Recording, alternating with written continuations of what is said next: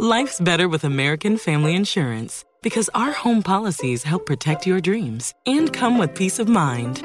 Save up to 25% by bundling home, auto, and life. American Family Insurance. Get a quote, find an agent at amfam.com. Products not available in every state. Discounts may not apply to all coverages on an auto or home policy. Discounts do not apply to life insurance policies. Visit amfam.com to learn how discounts may apply to you. American Family Mutual Insurance Company SI and its operating companies American Family Life Insurance Company 6000 American Parkway, Madison, Wisconsin.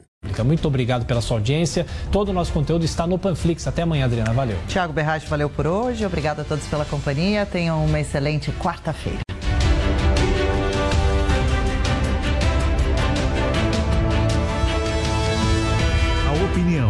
Nossos comentaristas não reflete necessariamente a opinião do Grupo Jovem Pan de Comunicação. Jovem Pan Morning Show. Oferecimento Loja e 100. 70 anos realizando sonhos. Ainda bem que tem. Loja e 100. Valeu, Loja 100! Nas lojas 100, você tem tudo o que precisa na hora de comprar. Tem grande variedade de produtos, com estoque até para levar na hora. Tem preços realmente mais baixos, crédito super fácil e a menor prestação. No carnezinho ou no cartão. Nas lojas 100, a entrega é cortesia e a montagem de móveis também é cortesia. De presente para você. É sensacional. Loja 100, 70 anos realizando sonhos. Há 70 anos tem alguém, ainda bem que tem. Loja 100.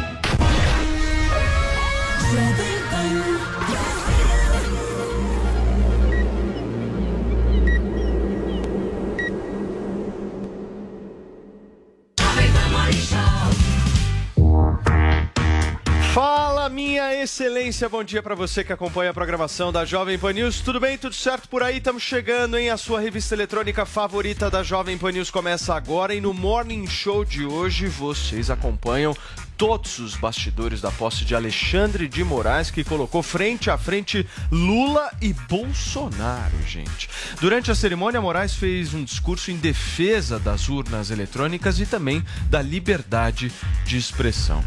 Nós vamos repercutir a primeira sabatina da Jovem Pan com os candidatos ao governo do estado de São Paulo. O primeiro entrevistado foi o atual governador Rodrigo Garcia, do PSDB. E ainda a condenação do apresentador Gilberto Roberto Barros por crime de homofobia.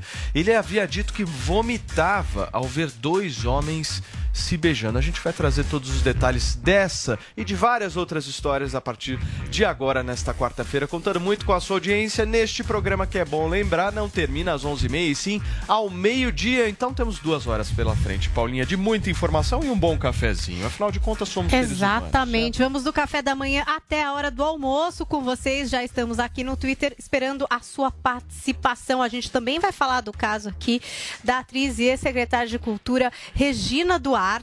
Regina Duarte que voltou a falar aí uma frase que já impactou muito em 2002. Eu tenho medo. Ela também escreveu nas redes sociais. A gente vai falar sobre isso, mas você já no Twitter pode dizer do que é que você tem medo, né? Tenho medo de o que? Vampiro? Eu não sei. Você pode contar do que é que você tem medo aí nas redes sociais. Claro que brincar com todo mundo aqui do Morning Show e opinar sobre todos os assuntos que a gente trata hoje no programa. Muito bem, Paulinha. Vamos falar da posse, gente, do ministro Alexandre de Moraes ontem, que colocou inclusive Lula e Bolsonaro frente a frente e Dilma quase ao lado do ex-vice-presidente da República, Michel Temer. A gente vai chamar o VAR, os bastidores destes encontros sensacionais de ontem, agora com a Marília Sena. O presidente Jair Bolsonaro se senta exatamente em frente à ex-presidente Dilma Rousseff, no auditório do Tribunal Superior Eleitoral. Ele acena e quem responde com um gesto é o ministro da Economia, Paulo Guedes, sentado logo atrás de Dilma. Na mesma fileira de Dilma está o ex-presidente Luiz Inácio Lula da Silva, principal rival de Bolsonaro nas eleições. Eles evitam o contato visual. Mais cedo, quando Bolsonaro entrou no plenário, alguns bateram palmas. Lula bebeu água. Este foi o primeiro encontro dos dois como adversários na disputa pelo Palácio do Planalto. Após o hino nacional, o ministro do TSE, Edson Fachin, que deixou a presidência da corte, cedeu seu lugar ao sucessor, ministro Alexandre de Moraes. Lado a lado, antes do discurso, discurso de Moraes, Bolsonaro e o novo presidente do TSE conversaram e chegaram a sorrir, tomando cuidado com a leitura labial. Tudo sob o olhar atento do ministro do Supremo Tribunal Federal e ex-presidente do TSE, Luiz Roberto Barroso. Pouco antes da cerimônia, Lula e Temer aproveitaram para cochichar. E muito. Dilma ficou ao lado de Sarney, sem muita conversa. Na fileira ao lado estava a primeira-dama, Michele Bolsonaro, e a esposa do ministro Alexandre de Moraes, Viviane Barci de Moraes. As duas não conversaram. Simone Tebet e Ciro Gomes também marcaram presença. Foram os primeiros a chegar. O presidente Bolsonaro não desceu para cumprimentar adversários ou aliados que estavam na plateia. Lula conversou com ministros do Supremo Tribunal Federal e atuais do governo de Jair Bolsonaro. Após a cerimônia, Alexandre de Moraes recebeu os cumprimentos. Bolsonaro não ficou para a foto e Lula, apesar de cercado pelos jornalistas, evitou falar com a imprensa. Uma com a gente sobre o. Muito bem, gente. Clima ótimo, super agradável ontem em Brasília. Foi climão, você acha? Principalmente entre Dilma e Temer, você viu? Torta de climão. cara, foi ótimo, foi muito O bom. Lula sentou, sentou no meio deles, né? Não, eu gostei. Era pra ser eh, Dilma, Temer. O Sarney também estava no meio ali para dar uma afastada, né? Agora, o que eu quero saber de vocês é o seguinte, que eu tô muito curioso, acho, acho que a nossa audiência também está curiosíssima para saber. Quais foram as palavras de Bolsonaro no Para ouvidinho de Alexandre de Moraes? É isso. Eu vi um tweet eh, do professor Carlos Barros, que ele pegou uma foto do Lula bebendo água. Aí colocou assim no diálogo: água de canudinho, viu? Aí a resposta: não é água.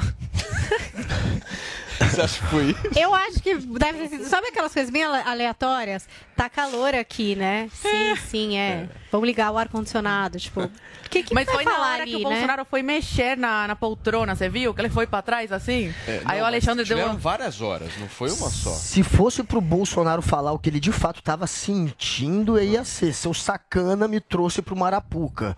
Porque realmente foi uma armadilha pro Bolsonaro. Afinal de contas, o evento de ontem foi mais um em favor à democracia, como aquele das cartas que ele chamou de cartinhas. O evento de ontem foi uma extensão daquele da USP. Foi mais um movimento em defesa daquilo tudo que Bolsonaro tem atacado, que é o sistema eleitoral, as urnas. Bolsonaro não imaginava, né, quando foi convidado, que ia ter que topar lá com Dilma e com Lula. Só ficou sabendo depois, achou que era um convite exclusivo. Mas o que ele não imaginava mesmo, com certeza, é que ele ia ter que participar de um ato em defesa Não daquilo que ele tem né, atacado. Era- Em defesa das urnas e do Ninguém sistema eleitoral. imaginou. Ninguém achava que Xandão ia Não. aprontar essa, fazer um discurso tão efusivo, uma defesa tão ferrenha daquilo tudo que Bolsonaro tem atacado. E o Bolsonaro, você vê que no início ele tá descontraído, ele tá felizão. Depois, ele e o Carluxo, que sequer aplaude, ele também não aplaudiu né, os discursos em favor da democracia, os dois ficam carrancudos. E ele termina no final com uma carinha meio de brabo, de magoado, o Bolsonaro, e vai embora pelas portas do Você tava lá, meu? Não, mas eu apurei. Não, ele conta com... Impressionante. O Guga sabe tudo do evento. Paulinho, chama o VAR aí nessa história, principalmente pra gente entender essa cochichada. Todo mundo também queria saber o que foi a cochichada, né? Mas eu, eu fiquei vendo o evento, achei de um ridículo, achei uma coisa cafona, a posse de um burocrata não eleito pelo povo, que não tem absoluto, de um tribunal inventado pelo Brasil, que não tem absolutamente, não era para ter absolutamente nenhuma relevância, porque não existe justiça eleitoral, existe justiça. Justiça eleitoral é a nossa jabuticaba, né? E aí os dragões da independência, uma coisa horrorosa. Eu fico pensando quanto é que custou essa porcaria.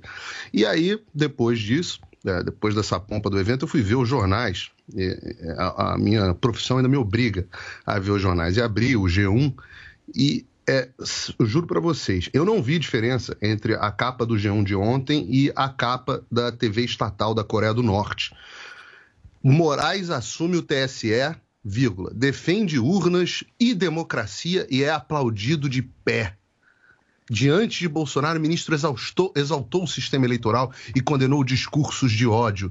Liberdade de expressão não é liberdade de agressão. E aí eu lembrei, claro que o Guga sempre fala que eu sou nerd, e é a mais pura verdade. É uma, uma das poucas verdades que ele fala sempre. E como nerd, eu tenho sempre uma referência de Star Wars, e eu me lembro, quando vi essa cena do aplauso de pé, eu me lembrei da frase da, da, da senadora que a Natalie Portman uh, interpreta na, na primeira trilogia, na trilogia original, e ela fala assim: então é assim que a liberdade morre, sob aplausos estrondosos. E que coisa vergonhosa, que coisa vergonhosa. O discurso do Moraes foi uma das coisas mais vergonhosas que eu já vi na vida. Um amontoado de chavões, mas que tinha um significado grande por trás, tá? Um significado grande. Segundo Moraes, nós podemos falar o que nós quisermos, desde que ele goste. Né?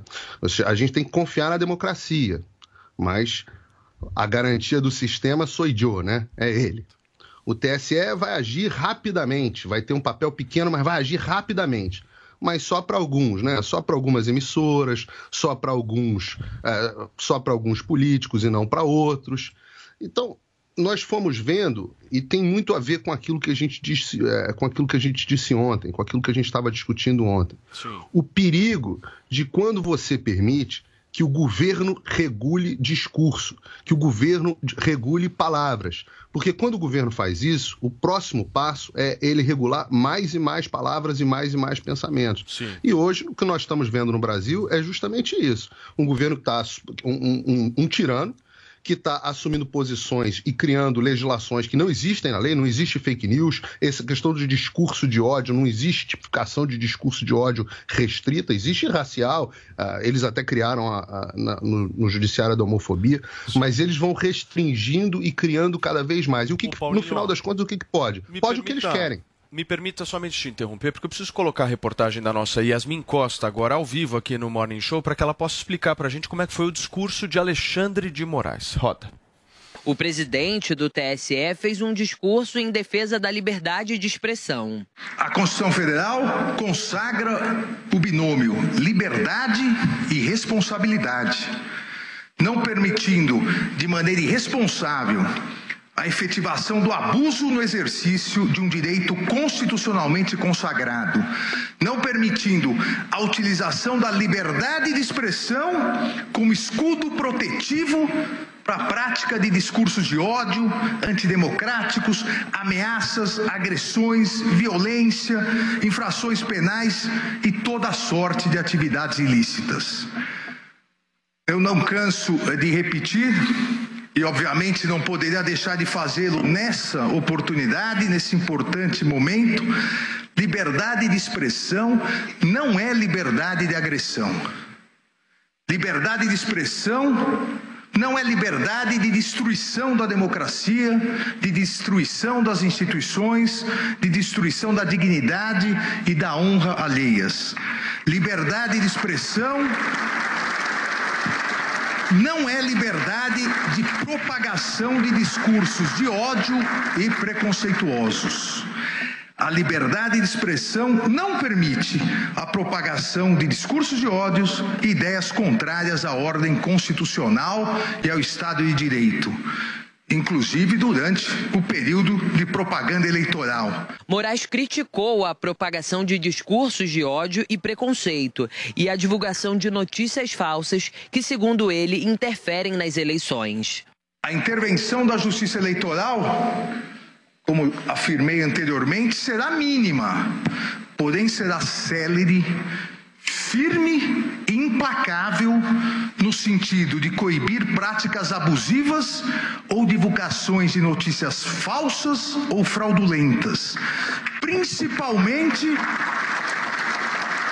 principalmente daquelas escondidas no covarde anonimato das redes sociais, as famosas fake news e assim atuará a Justiça Eleitoral de modo a proteger a integridade das instituições, o regime democrático e a vontade popular, pois a Constituição Federal não autoriza que se propaguem mentiras que atentem contra a lisura, a normalidade e a legitimidade das eleições. O presidente do TSE disse também que as urnas eletrônicas e o atual sistema de votação são motivos de orgulho nacional.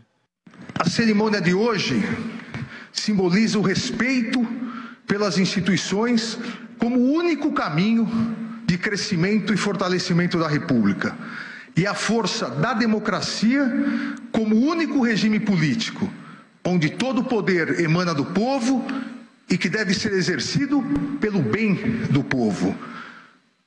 Somos 156 milhões 454 mil e 11 eleitores aptos a votar.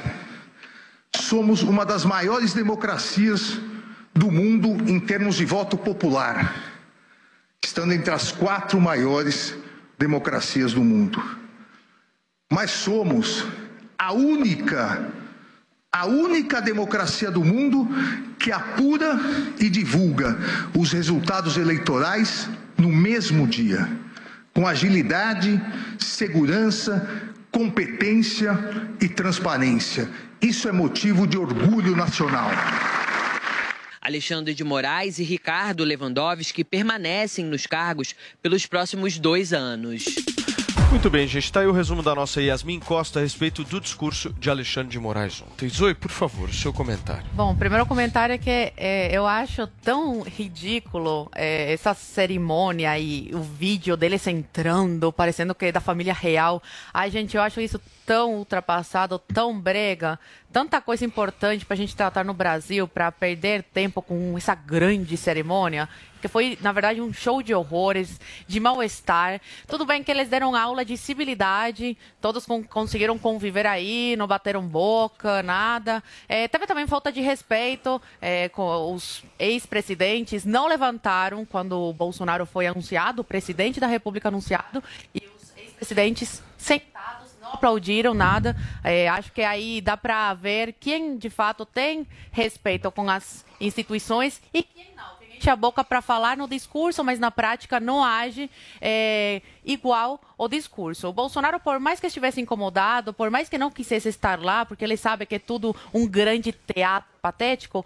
mas fez o seu papel de presidente da República foi lá, marcou presença. Acho que foi ótimo para a imagem dele, para ele mostrar que com, consegue conviver com as diferenças, com quem pensa diferente. Se fosse de fato um ditador, já teria colocado uma bomba lá, teria saído, teria falado que manda aqui no país sou eu. Mas não, ele respeita as instituições, respeita aí os ritos e se fez presente. É, achei patético o discurso do Alexandre de Moraes e confesso a vocês, Durante o discurso dele, eu pensei em todos que foram presos sob o comando aí do Alexandre de Moraes, mas em especial pensei em Alan dos Santos, que está há alguns anos longe da sua família, dos seus filhos, da sua mulher, que não consegue voltar para o Brasil porque tem medo de ser preso e todo mundo sabe que se ele voltar será preso. Então o Alexandre de Moraes falando tanto em democracia, enchendo a boca para falar, porque o Estado democrático é de direito, por que, que um jornalista teve que fugir do Brasil com medo do, do Alexandre de Moraes? Se o Alexandre de Moraes é tão passe amor, tão é, respeita tanto a Constituição, mas com uma canetada manda prender né, quem pensa diferente dele. Então, como o Figueiredo falou, ele respeita a democracia, respeita a opinião do outro, desde que ele goste da tua opinião. E aí eu caí na risada na hora que ele falou que o Brasil é, é motivo de orgulho para o Brasil, que no mesmo dia da eleição sai o resultado e o Brasil é o único país do mundo que tem isso.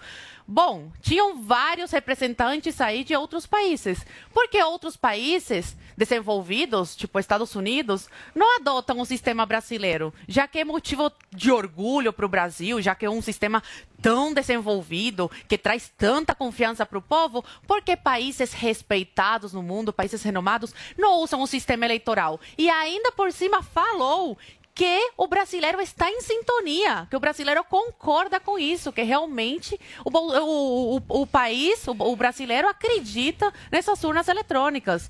Se acreditasse tanto, as pessoas não odiariam do jeito que odeiam o Alexandre de Moraes. As pessoas estariam contra o Bolsonaro. E não é isso que a gente vê nas ruas. O que a gente vê nas ruas é que as pessoas querem mais transparência. Qualquer pessoa que se diz defensor da liberdade precisa apoiar mais transparência, precisa apoiar o aperfeiçoamento da democracia. Sim. Isso não é atacar o sistema eleitoral, isso não é atacar a democracia, é querer mais transparência e seguir o que outros países, a grande maioria dos outros países segue, que é outro sistema eleitoral diferente. O que a gente quer é uma coisa bem simples, é mais transparência, é uma segunda geração que forneça o voto impresso auditável para a pessoa ter certeza para quem vai o seu voto. Mas não, como eles não conseguem refutar isso, eles não querem mais transparência, eles já partem para o ataque e falam que não, que é a direita que ataca a democracia. Mas quem de fato ataca a democracia, a gente vê isso na prática, é o Supremo Tribunal Federal, são os ministros do TSE, é a figura do Alexandre de Moraes. E olha, olha que legal isso aqui.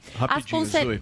Tá bom. As conselheiras e os conselheiros aprovam o voto de louvor proposto ao, asso... ao associado do Esporte Clube Pinheiros, ministro do Supremo Tribunal Federal, professor Alexandre de Moraes, em razão de sua investidura no cargo de presidente do Tribunal Superior Eleitoral.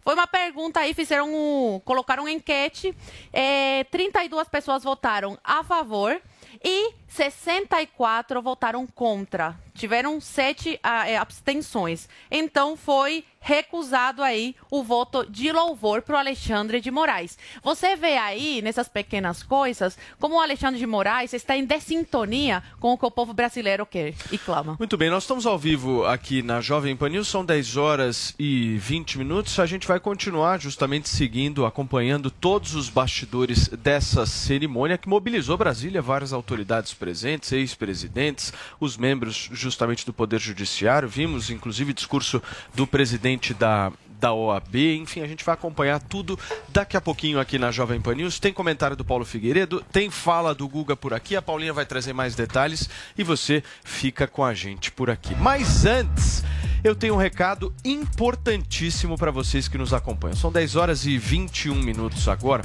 Você que está me acompanhando, por um acaso, está com problemas de queda capilar. Você olha no espelho, está vendo justamente o seu cabelo ficar ralo, você ficar com aquele famoso meio do caminho, aquele pedaço de pelo na careca, exatamente. Meu amigo, anota esse telefone que eu vou falar agora: 0800 020 1726.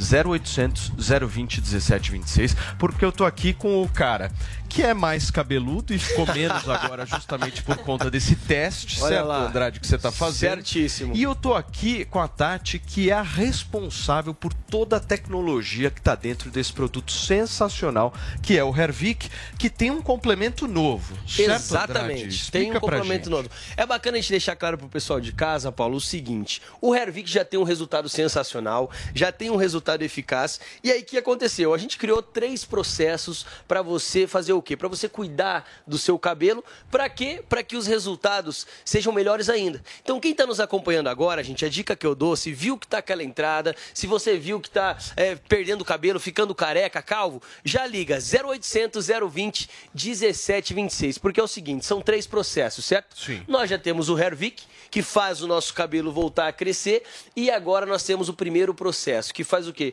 Que faz a higienização do nosso cabelo para preparar o couro cabeludo para receber essa bomba de vitamina, de nutrientes que tem o Hervik. E o que tem nessa preparação, o que tem nessa higienização, é a Tati quem vai falar pra gente, Explica viu, um Paulo? pouquinho, Tati, pra gente. Então, só explicando a questão do passo 1, da importância do passo 1. Então, ele vai fazer uma higienização no couro cabeludo, vai remover todas as células mortas. E essas células mortas, elas tampam o bulbo capilar.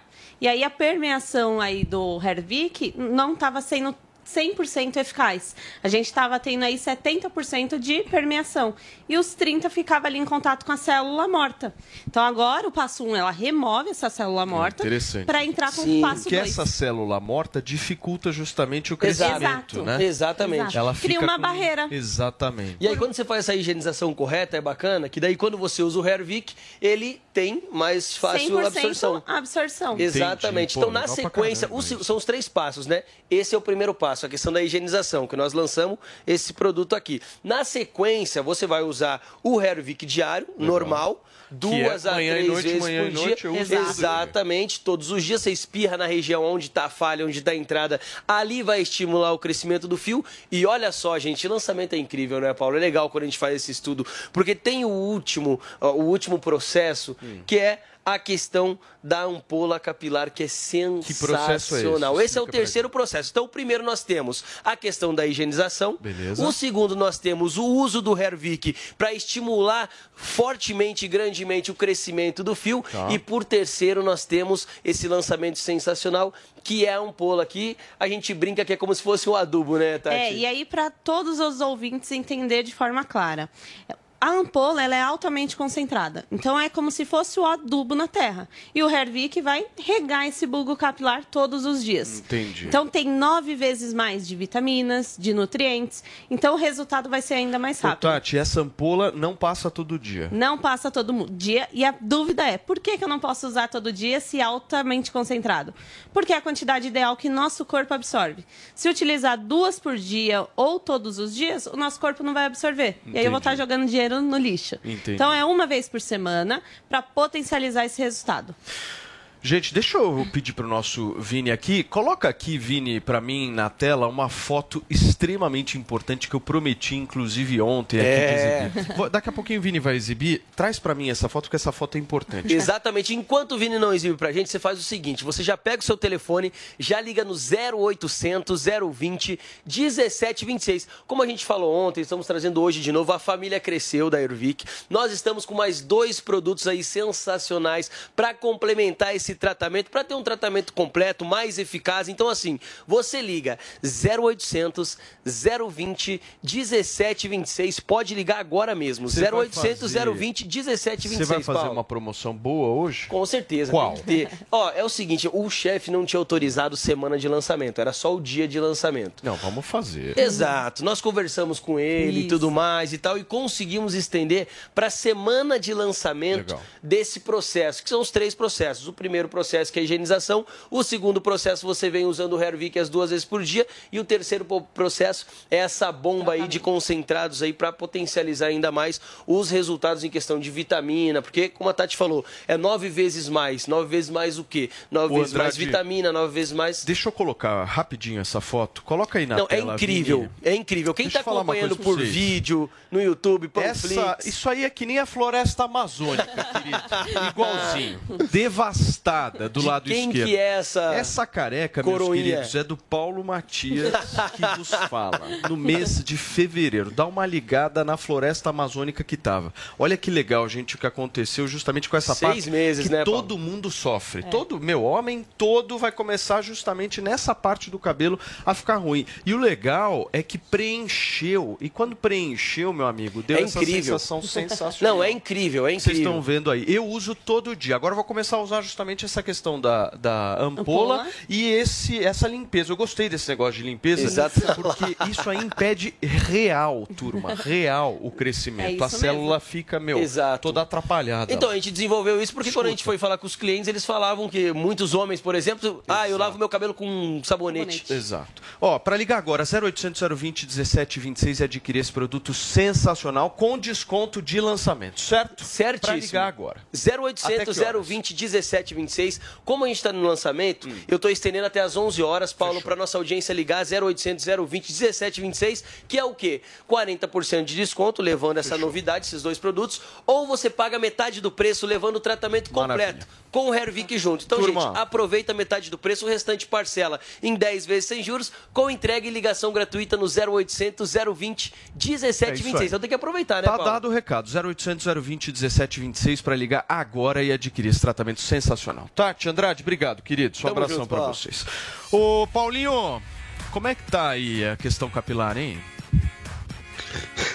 Você lava cabelo com, sap, com sapóleo, com sabão, ô, Paulo? Imagina. Eu achei É Hervik aqui. Querido, aqui é proteção capilar, meu amor. Escuta, vamos voltar a falar um pouquinho dessa questão do Alexandre de Moraes, porque os caras os caras estavam, inclusive, eh, falando que isso poderia ser um problema político para o Bolsonaro ter participado desse evento. Eu quero uma avaliação sua, uma análise sua, se foi bom ou se foi, ou, ou se foi ruim o Bolsonaro ter participado ontem. Antes, Paulo, eu queria assim, nós abrimos o, o, o texto de hoje e a reportagem da Yasmin Costa também falou que o Alexandre de Moraes fez um discurso em defesa da liberdade de expressão.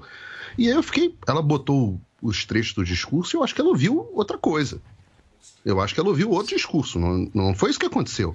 Porque o que o Alexandre de Moraes fez foi um ataque à liberdade de expressão. E eu não tô nem. Não é nem uma questão de dizer qual é a minha opinião. É, o que ele, ele passou o discurso inteiro dizendo o que liberdade de expressão não era. E isso não é uma defesa da liberdade de expressão. Isso é uma restrição. Quando você diz assim, liberdade de expressão não é, é não é liberdade de destruição da democracia. Não é de liberdade de destruição das instituições. Não é liberdade de destruição da dignidade e da, e da honra alheias. Liberdade de expressão não é liberdade de propagação de discurso de ódio e preconceitos. A liberdade de expressão não permite a propagação de discurso de ódio e ideias contrárias à ordem constitucional. O que você está fazendo não é uma defesa. O que você está fazendo é explicitamente uma delimitação e, portanto, uma restrição da liberdade de expressão. É o que ele está dizendo. Ele está dizendo o que, que a liberdade não permite. Aí depois a gente tem que entrar na discussão. O que, que é discurso de ódio? Onde é que está essa tipificação na lei? Ninguém consegue descrever o que é discurso de ódio. Não tem. É, o que, que é atentado contra. O que, que é fake news? Também não consegue. O Brasil tentou ter essa discussão no parlamento e o parlamento não avançou com essa discussão. Então, não, isso não é uma defesa da liberdade de expressão, só, desculpa, mas isso é um ataque à liberdade de expressão. Agora, o Alexandre de Moraes vai contra as fake news, vai contra as notícias falsas? Cadê a punição aos jornalistas da semana passada, inclusive os globais, que estavam inventando o jantar do Bolsonaro com Guilherme de Pado? Ué, ficou quietinho o Alexandre de Moraes? O TSE não ia agir de forma rápida? O TSE vai exigir também das outras emissoras liberdade de é, é, diversidade de opinião ou vai ficar só no pingo nos is? Essa história, o Zoe falou bem, ah, as urnas são orgulho nacional. Orgulho nacional que ninguém mais, Butão, sei lá, mais quem, pegam essas urnas e nenhum outro país usa e mais da metade dos brasileiros ou confiam um pouco ou não confiam no sistema. Orgulho para quem? Então, assim, é, defesa de liberdade de expressão, você me desculpa, é o escambau.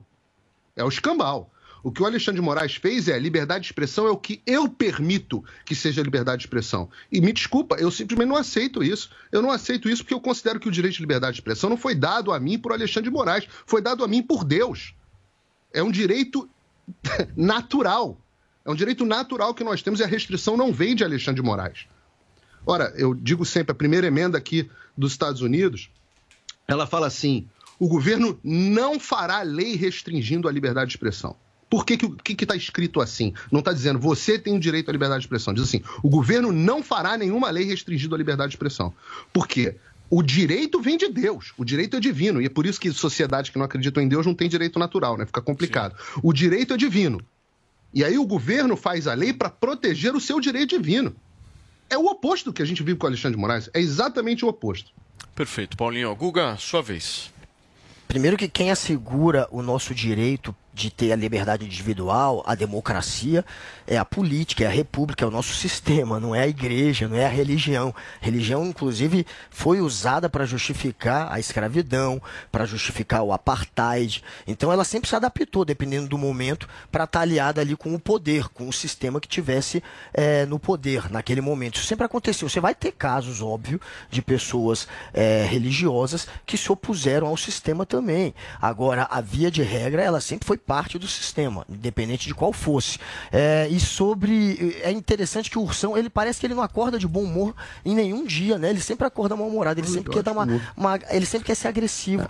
Aí ele vai fazer o comentário dele, ele fala: a única verdade que o Guga falou, que bom que pelo menos você admite que eu falo uma verdade. É melhor do que, que ser alguém que vive é, num mundo da fantasia, que acredita que teve fraude na eleição americana, apesar de ninguém nos Estados Unidos ter dito que houve fraude. Só um documentário que se assistiu. As instituições que defendem a democracia dos Estados Unidos, todas ratificaram o resultado da eleição, sem exceção. Mas é melhor viver nesse meu mundo do que numa terra plana que acredita, por exemplo, que o sistema eleitoral do Brasil é um sistema falho, que está em risco, etc. Eu prefiro viver numa terra redonda e não no fantástico mundo do Google, onde a Terra é redonda, ela não é plana.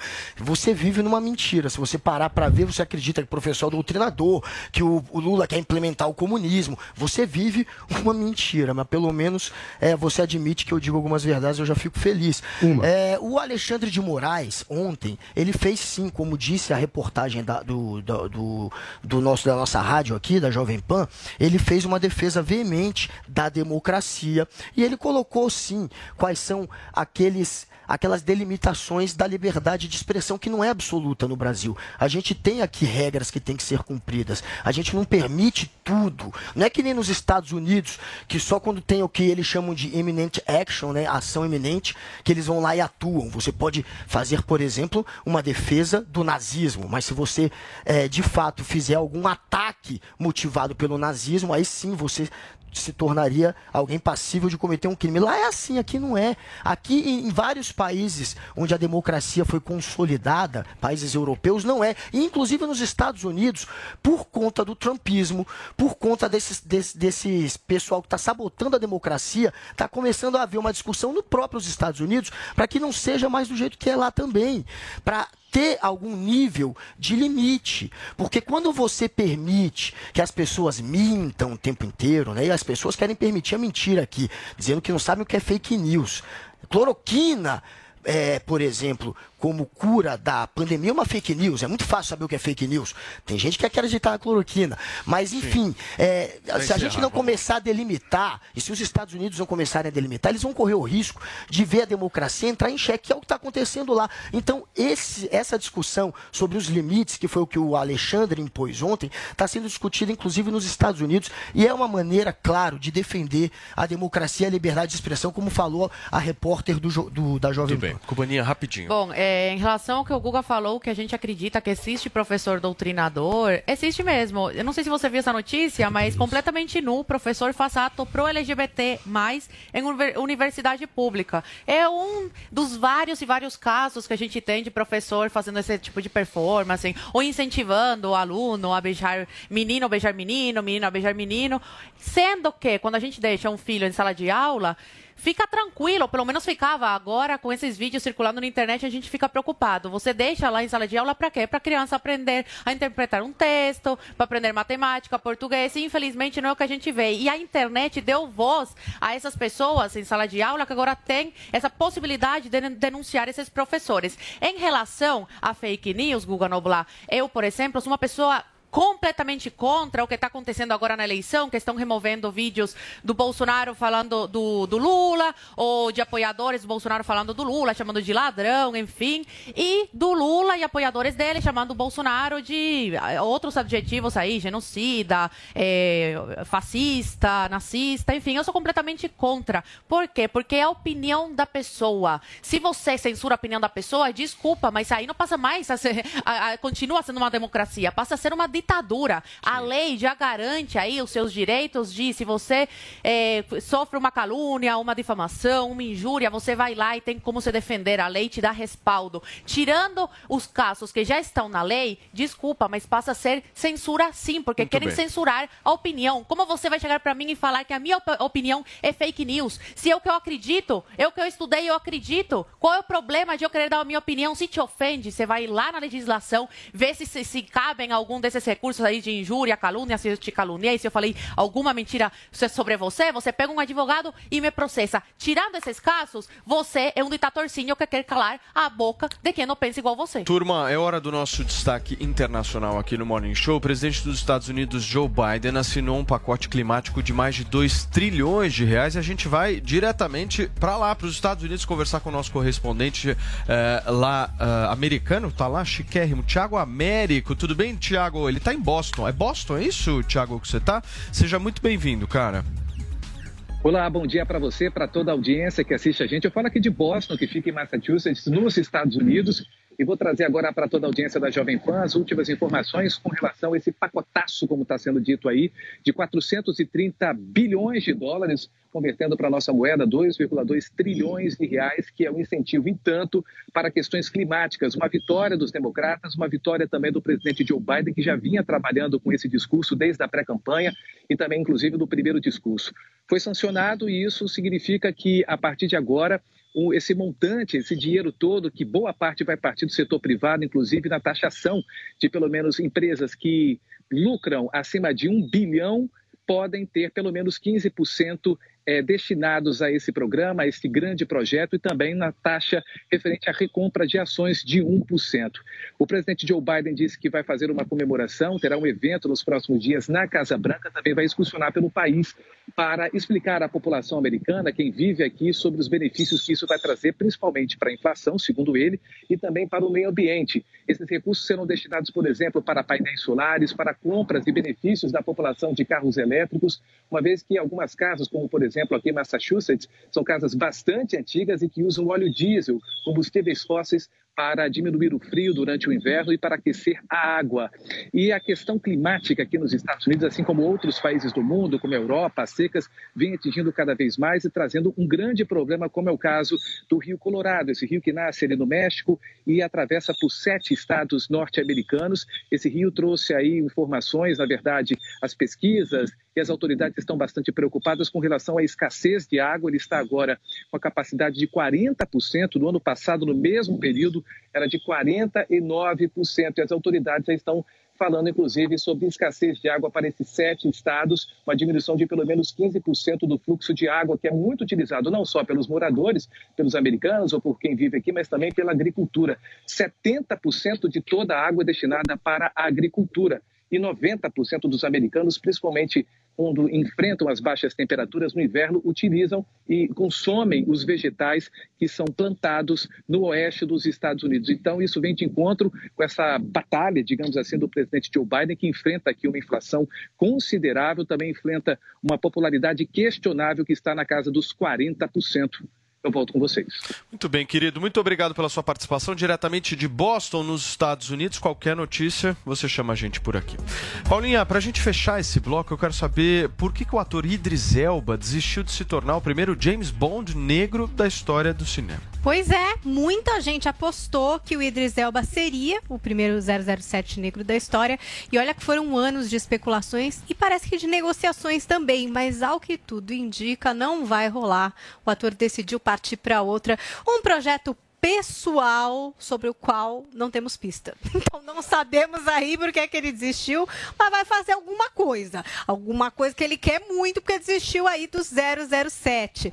Bom, é, a gente tem ali o último lançado, 007 Sem Tempo para Morrer, em 2021. Foi a última produção com o Daniel Craig, interpretando o famoso espião James Bond. Filmaço, hein? Agora, né? Com a debandada do Idris Elba, voltamos para aquela pergunta que não quer calar: quem será o próximo 007? Já tivemos o Sean Connery, que foi o primeiro James Bond, fez seis filmes. Depois teve o George Lazenby, que fez apenas um filme. O Roger Moore, que fez sete filmes. O Timothy Dalton, em dois filmes. O Pierce Brosnan, que fez quatro filmes. E o Daniel Craig, que começou em 2006 com Cassino Royale, fez mais quatro filmes, fechando então com o 007, Sem Tempo para Morrer quem será o próximo 007 brasileiro? Quem que foi o melhor, hein, Paulinho, na sua opinião? Sean Connery, né? Sean Connery foi o melhor. O Daniel Craig foi bom também. Os filmes do Daniel Craig foram bons. Ele, o último foi muito bom. Eu, eu gosto, eu gosto da, de toda a franquia. Eu não, eu não gostava muito do Roger Moore, achava ele meio canastrão e tal, mas Sean Connery, nota, nota mil. É o, é o padrão de ouro do 007, é o Sean Connery. Mas você vê que curioso, né? Como uma questão de geração. Para mim, me impactou mais o Pierce. Pierce Brosnan, você Sim, gostar? porque é eu porque acho que é, tem uma é uma questão de idade. O Paulinho é mais assim. velho, né? Exato. Não sei. Mas eu sou geração Fala, Sean Guguinha. Connery. Você curte Porque o Sean eu era Connery moleque também. criança, eu vi o Sean Connery. é, Ele fez a maioria É dos o mais emblemático, 007. né? Ele foi o primeiro. Ele foi, ele foi o que fez por mais tempo, foi o primeiro, foi o que marcou com os melhores filmes, talvez, também da série. Eu acho que, sem dúvida Agora, por que será que ele também. negou, hein? Olha, é eu acho que essa negociação vem se estendendo há um tempo. Talvez ele tenha perdido um pouco a paciência, sabe? Assim, ai, gente, então tá, sabe? Vida que segue, vou fazer minhas coisas. E eu acho que ele deve ter algum projeto muito especial também aí na manga, né? Porque um 007 é muito emblemático, ainda mais se ele fosse aí esse 007 negro que muita gente gostaria. E tem muita gente também que não gostaria, Paulo. Aliás, é uma discussão, né, a respeito disso, se seria legal, já que não é essa, não são essas as características exatamente é, desse personagem. Estou falando de características físicas, né? Porque de personalidade também cada ator imprimiu um pouco da sua personalidade no 007. Então, tem o Timothy Dalton, acho que era um pouco mais sério. Roger Moore tinha uma pegada meio de humor, meio canastrão. O Pierce Brosnan era meio Faria Limer, vamos falar aqui. Aí a gente tem o Daniel Craig, que era mais é, é, masculino, assim, É. mais robusto, mais raiz, né, do que todo Músculos. engomadinho. É, ele era um outro tipo de 007. Então, sempre o ator traz um ingrediente de personalidade. Mas tem gente que acha que, por exemplo, para ter um espião negro, não deveria ser o 007. A gente já teve essa discussão aqui no, Já. no Morning Show. que isso mudaria. Teve uma época também que queriam uma menina, né? Lembro. Que até tem uma agente que não é a 007, que tá nesse último filme, que é uma mulher. E muita gente falava de ter uma menina 007. A gente já discutiu isso aqui também. Ah, não, mas não dá, porque o 007 é homem, porque o 007 é assim, é assado. Então é um tema delicado mesmo. Para muita gente que é fã, que é fã inclusive da literatura, né, que inspirou o personagem. Agora vamos ver como é que eles vão fazer, né? Porque se tinha o Idris Elba ali na, na aba, Vão ainda pro outra, primeiro 007 negro, que eu acho que seria emblemático. Agora eles não têm ninguém, né? Então, sem ano, né, pra lançar o filme. Emblemático Agora mesmo. tem determinado. É, mas assim, a, a gente teve o Daniel Craig e não tem qual vai ser o próximo, né? O próximo filme ainda não foi anunciado. Então, quer dizer, tem um tempo hábil. Mas pra se encontrar alguém que case com esse personagem, que todo mundo curta Turma, e tal. são 10 horas e 44 minutos. Eu vou para um rápido intervalo comercial, mas eu vou falar uma coisa para vocês. Vocês lembram do Gilberto Barros? Lembram dele? Leão, claro. o leão da televisão brasileira, lembram? Ele foi condenado à prisão por homofobia. A gente vai trazer toda a repercussão aqui. Tem a repercussão no Morning Show do que aconteceu no Jornal da Manhã, a sabatina com o governador de São Paulo, Rodrigo Garcia. Amanhã vai ter Haddad, Tarcísio, a gente vai trazer tudo por aqui. E também tem entrevista com uma promotora que eu acho que o Paulo Figueiredo vai brigar. Eu só acho. Daqui a pouquinho a gente volta. Jovem Pan Morning Show. Jovem Pan Morning Show.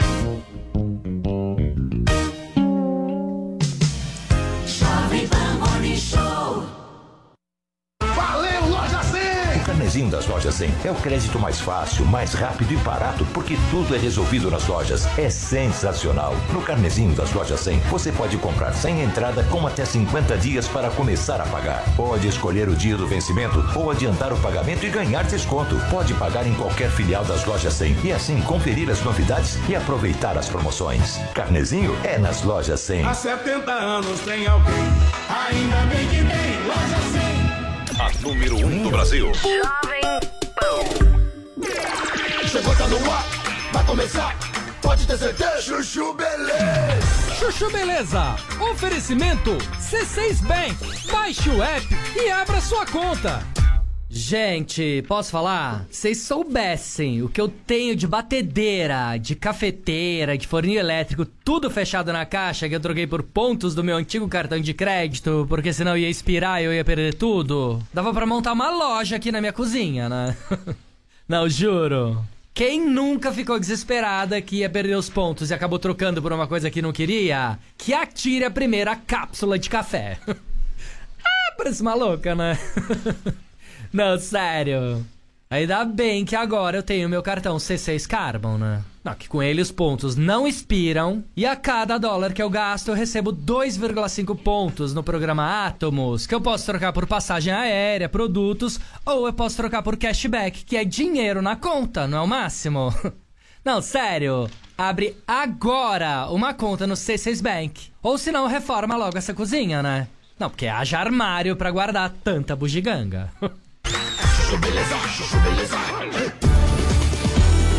Sandra, meu nome é Sandra. Gente, posso falar? E os preços em Nova York, me fala? Não, sério. Inflação americana fez os preços explodirem naquela cidade, né? Um hambúrguer e uma coca, 75 dólares. Você acha que pode? Virei pro Rô, meu marido, falei: prepara o jatinho que a hora de ir pra Nova York é agora, né? Não, porque com esses preços vai ter zero brasileiro circulando na Big Apple, concorda? ah, parece maluca, né? Não, sério. Ainda bem, né? Nesse ponto eu sou obrigado a concordar com o Paulo Guedes. Tava estranho aquele bando de brasileiro andando com sacola na Quinta Avenida, concorda? Juro que eu me perguntava, eu falava, gente, Onde esse povo arruma dinheiro pra estar aqui fazendo compra? Era muito brasileiro cafona circulando, lembra? Mas agora não. Inflação deu aquela selecionada, né? E agora Nova York tá perfeita. Agora quando eu ouço algum brasileiro falando português, ao invés de me esconder, eu até quero ficar amiga. Eu falo, esse aí deve ter dinheiro, né? Pra estar aqui. ah, parece uma louca, né? Não, sério. Graças a Deus as coisas finalmente estão voltando pro lugar. Sandra, meu nome é Sandra. Chuchu Beleza. Quer ouvir mais uma historinha? Então acesse youtube.com barra chuchu beleza.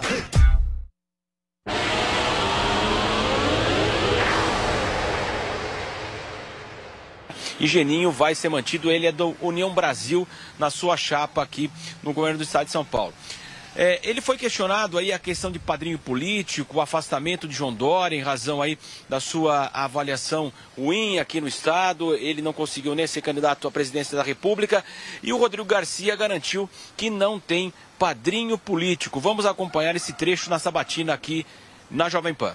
Eu não tenho padrinho político. Eu fui vice do João Dória, secretário de governo. O João entregou várias políticas públicas para o Estado, entregou o Museu do Ipiranga, entregou o Rio Pinheiros. É um governo que não tem a acusação de corrupção, enfim. Então, fez um bom mandato em São Paulo, como foi um bom prefeito. E eu agora disputo com base na minha história. Afinal de contas, eu não estou satisfeito com o Estado que a gente tem. Reconheço as conquistas, estou aqui para garantir que nas minhas mãos esse São Paulo não anda para trás, porque eu conheço o Estado, conheço a máquina pública, sei dos seus desafios e sei naturalmente das suas potencialidades. Então eu vou discutir e defender essa história que São Paulo tem e principalmente olhar para o futuro com 48 anos de idade para continuar São Paulo avançando. Paulo Matias e a todos que nos acompanham aqui no Morning Show, nós sabemos que a questão que envolve o governo do estado de São Paulo, em geral, temas como a segurança pública, a saúde, transporte, são temas recorrentes. Rodrigo Garcia garantiu que, de fato, segurança pública, saúde educação serão as suas prioridades aí pelos próximos quatro anos se ele conseguir a reeleição. Sobre segurança pública, houve o questionamento se ele também procura eh, se aproximar de temas aí favoráveis em relação ao am- ao armamento. Jair Bolsonaro tem essa postura, se ele poderia estar disputando, inclusive, votos de Tarcísio de Freitas. Ele garantiu que é a favor do posse de, da posse de armas, mas não do porte nas ruas. Ele foi questionado se essa maior liberação das armas também trouxe mais insegurança e violência no país. Ele garantiu que a polícia aqui de São Paulo precisa atuar de maneira técnica, não pode ser violenta e, evidentemente, mas o poder de polícia e o poder de segurança está na mão justamente dos profissionais e não nas pessoas saírem aí eh, cuidando da sua segurança pública, no entender do governador, então, Rodrigo Garcia. Ele falou também a respeito nesse lado, nessa disputa, tem Haddad, tem Tarcísio de Freitas, e qual seria o seu principal adversário? Ele garante que não mudou de lado. Vamos acompanhar. Não mudei de lado na política. Sempre estive em São Paulo contrapondo as políticas do Partido dos Trabalhadores. E continuo fazendo isso aqui, tendo o PT como a minha oposição. Então eu não mudei de lado na política, não mudei as minhas convicções, não mudei aquilo que eu acredito e aquilo que eu defendo. Eu continuo com coerência, com uma história de vida de serviços prestados que está aí para a população avaliar. Cinco vezes deputado, três vezes deputado estadual, duas vezes deputado federal. E eu não estou aqui para defender projeto político de presidente da República. Eu estou aqui para defender o meu estado de São Paulo. Muito bem, então acompanhemos eh, trechos aí da participação de Rodrigo Garcia, o governador do estado de São Paulo, participando hoje na sabatina do Jornal da Manhã. Você pode conferir, evidentemente, a íntegra dessa entrevista na página do YouTube da Jovem Pan. Ele foi questionado também sobre o fechamento que nós tivemos da pandemia, aquelas ações de deixar a economia para depois, algo que é muito utilizado pelo presidente Bolsonaro e seus aliados contra justamente aqui no estado de São Paulo e o anterior João Dória. Ele garantiu que era uma situação inédita, que São Paulo adotou as mesmas providências praticamente de outros estados brasileiros e que o mundo também adotou naquele momento de pandemia, quando pouco se sabia, inclusive, e garantiu o seguinte: que São Paulo liderou a vacina, que salvou realmente os brasileiros e ressaltou o esforço, então, do então governador João Dória nesse processo que liderou aqui no Butantã e as primeiras vacinas foram justamente aplicadas aqui em São Paulo e foram produzidas pelo Instituto Butantan.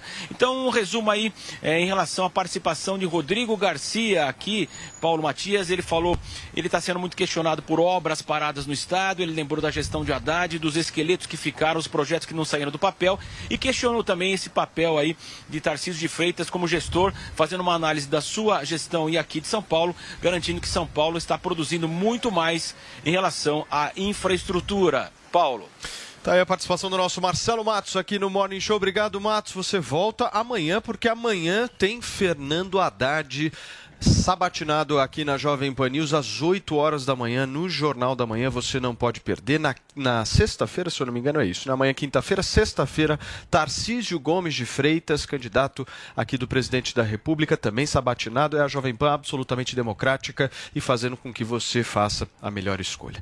Olha só, gente, tirando o assunto por aqui, o Tribunal de Justiça de São Paulo condenou o apresentador Gilberto Barros a dois anos de prisão por ter praticado homofobia. Paulinha Carvalho Me explica essa história. Vamos lá, o apresentador Gilberto Barros, ele foi condenado por discriminação em uma sentença publicada na última sexta-feira, ainda cabe recurso.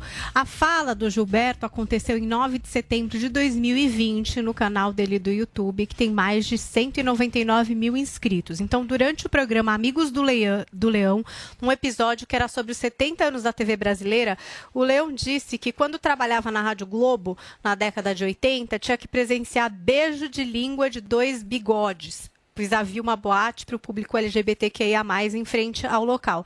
Eu vou ler aqui as aspas do Gilberto Barros. Ainda presenciar, onde eu guardava o carro na garagem, beijo de língua de dois bigode, porque tinha uma boate gay ali na frente. Não tenho nada contra, mas eu também vomito. Sou gente, gente. Hoje em dia, se quiser fazer na minha frente, faz. Apanha dois, mas faz disse o Gilberto. Segundo a juíza Roberta Ralage Godin Teixeira, Barros praticou e induziu a discriminação e preconceito de raça sob o aspecto da homofobia. A sentença prevê dois anos de reclusão em regime aberto e pagamento de dez dias de multa e prestação de serviço à comunidade. Por ser réu primário e pela pena ser inferior a quatro anos, a juíza que proferiu a sentença substituiu a privação de liberdade por medidas restritivas de direito. O apresentador prestará serviço à comunidade pelo tempo da pena e deverá pagar cinco salários mínimos que serão revertidos na compra de cestas básicas para organizações sociais Lembrando que ainda cabe recurso. Paulo.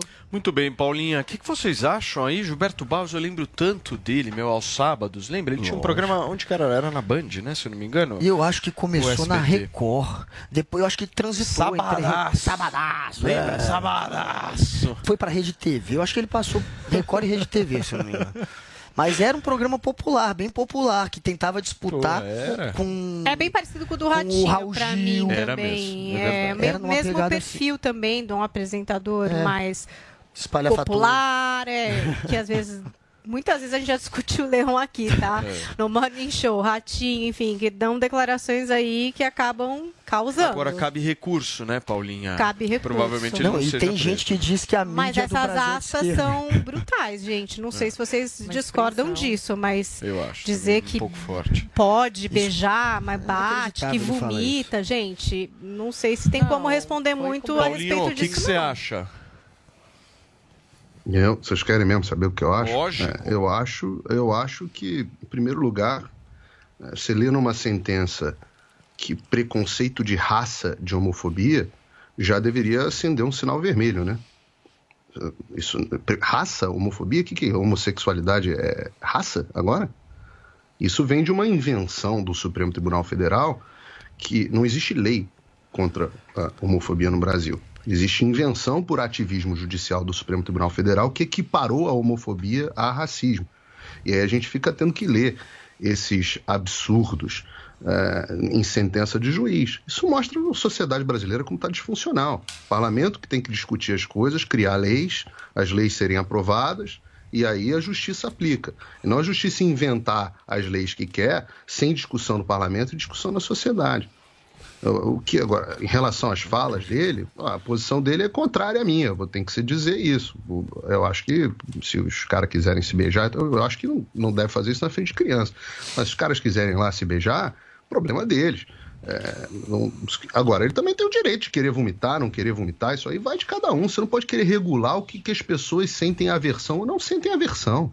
Que coisa de maluco é essa? Por isso que eu falo, regular fala e regular pensamento. Mas é dizer que coisa. vai bater? É inacreditável. Ele- é isso que é discurso de É, ódio, acho que Paulinho. acho que quando você- fala que você vai bater, você não está estimulando? não Vamos- bateu, é perigoso. É porque eu tava vomitou. chegando lá. Sei, mas você está estimulando alguém É a bater. Eu tava né? chegando lá. Mas se a É, opinião dele dá aí um escopo de Não, aversão, de estímulo à violência, gente, aí não Olha, é opinião, ele é não. de Peraí, fato. peraí, só, só um minutinho. Que eu, acho que o Vamos Paulo ver. precisava concluir o raciocínio, né, Paulinho? Vamos lá, conclui o teu, É, eu, teu eu, pensamento. eu ia chegar nessa questão da, de, de falar que ele ia bater. Eu não acho que ele incentiva os outros a bater. Acho que ele diz qual é a posição dele, que ele ia bater. Agora, é sempre isso.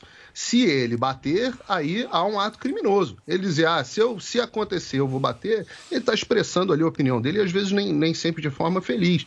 Então não tem atividade criminosa e você dizer, não, se eu encontrar eu bato. Eu acho, acho uma, numa boa. Acho que se você vai bater em dois caras só porque os caras estão se beijando, é uma tremenda de uma babaquice. É Assim, pô, o que, que, que é isso? Você tem que respeitar as pessoas fazendo o que elas quiserem.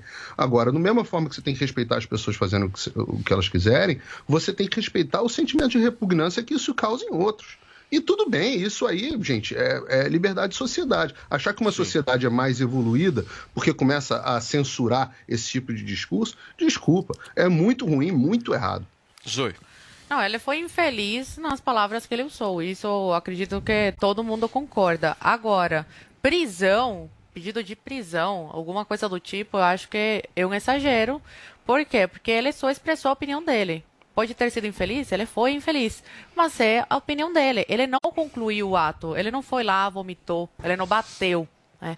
O É, que caberia aí, também, do meu ponto de vista, o que caberia aí era uma retratação pública, é, falar que em nenhum momento a intenção dele foi incentivar a violência, tentar esclarecer né, a, a fala dele. Agora, prisão, se o Guga que está aqui sentado do meu lado está indignado, fica bufando, mas quando a gente estava discutindo sobre traficante, ele falou que, tra que traficante médio, traficante que é pequenininho lá e vai lá e trafica uns negocinhos, não merece ir para prisão com outros bandidos porque aí vai se contaminar. Mas se aí o ca... a, gente vê um jornalista dando a opinião dele, por mais asquerosa que seja, que eu acredito que foi, foi muito asquerosa, o Guga tá aqui bufando porque eu falei que não merece prisão. É, é, é, você vê a contradição, então vale para alguns, mas para outros não. O cara só expressou a opinião dele.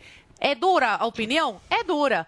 Tem muita gente que não gostou? Tem muita gente que não gostou. Acredito que 99% das pessoas que ouviu se sentiu, assim, de certa forma, é- é ofendido pelo, por- pela pessoa que é gay, pela pessoa que, que gosta do, do, mesmo, do mesmo sexo. Prisão é um pouco, é bem exagerado. Ninguém merece estar preso pela sua opinião. Agora, uma retraçãozinha pública, acredito que caberia. Mas é que nesse não tá caso, indo pra Mas trás das grades. Espera só um minuto. Nesse Explique caso, ele não tá. Eu tô pegando o seguinte: o enquadramento que nós temos hoje no Brasil jurídico. Eu não tô É, dizendo se eu concordo Você com a lei, se eu discordo, eu não. Exato, pegando a lei. exato. Se ele Não, não, faz não isso tem lei. no Não tem lei. Não, se ele tem, faz tem, isso tem lei, tem não lei, foi equiparado ao criança, racismo. foi É que- equiparado. É crime. Bom, gente, aqui no não Brasil funciona da seguinte maneira. Lei não tem. Seguinte maneira, a jurisprudência foi equiparado pelo STF, homofobia é a mesma coisa que racismo no Brasil. Se você for um homofóbico, inventado. você pode sim ser enquadrado assim como se você cometer injúria racial. Meu então, nesse caso, é óbvio que ninguém acha que ele deve ser trancafiado por isso. É óbvio também que eu concordo que ele tem que ser multado, que ele tem que cumprir. A pena, no caso, é multa, que ele vai ter que pagar. É, ele não vai ficar trancado, ele não vai ser preso Ela não por isso. aplicou a lei Claro que ele não vai né? ser trancado por isso. primeira Claro que decisão. seria um exagero metê-lo atrás das grades. Agora, tem.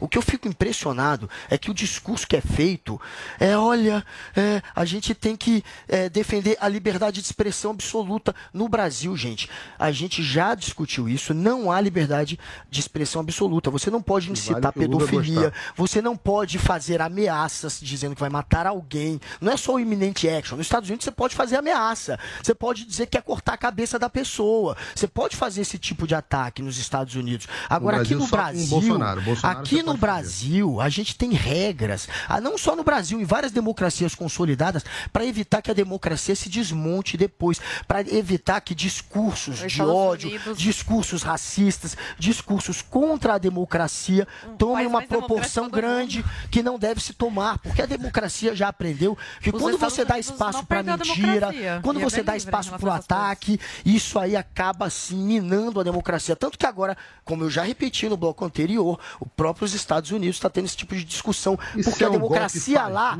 está sendo pra atacada pelos o republicanos, está sendo atacada Um pelo trumpismo. Eles dizem, o como diz o. Ursão aqui toda vez, que a democracia lá foi fraudada. Eles falam, eles repetem essa mentira, porque ninguém na justiça, em nenhuma instância, é, é, conferiu que tenha tido um voto sequer fraudado. Houve um monte de investigação, todas chegaram à mesma conclusão. Senhora, Eleição foi fraudado. correta, mas eles querem sabotar. Então você vai ver as pessoas baterem na mentira e repetirem essa tecla, independente do que diz as instâncias, a justiça. Posso perguntar do que uma diz. coisa? Agora, é. Não, vai, continua. Não, é só queria Sobre trazer um Gilberto, a né, mais. que eu não falei. é quase. sobre o Gilberto, que daí, quem sabe, você já traz Obrigado. também esse elemento, Guga. Vocês acham que faz alguma diferença a questão dele ser um grande comunicador e de falar isso para muita e muita gente? Guga, eu vou te deixar bem feliz agora. A sua resposta à pergunta da Paulinha você vai fazer no próximo bloco, tá bom, querido? A gente já volta aqui na Jovem Pan News.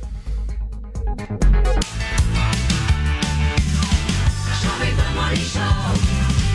Jovem Pan Morning Show. Jovem Pan Morning Show. Você ouve a melhor rádio. Jovem Pan. This is number one. A melhor música. Music slice my never alone conversations with a stranger This station plays my music. I can't seem to say goodbye. One radio. All the hits. Esta, I love the radio station. É a Jovem Pan.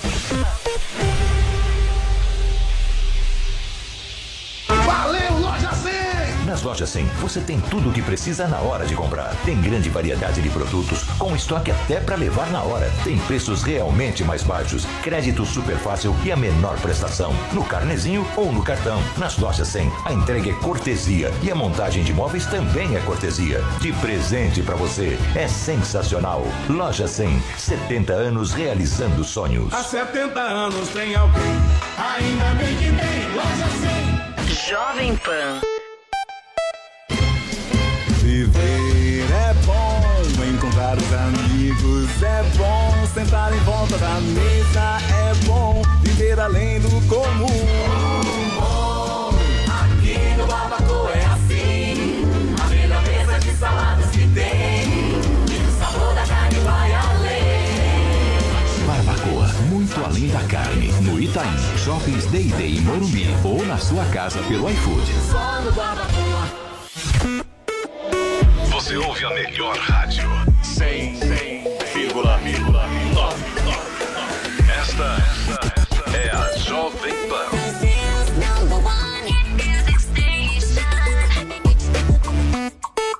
Jovem Pan.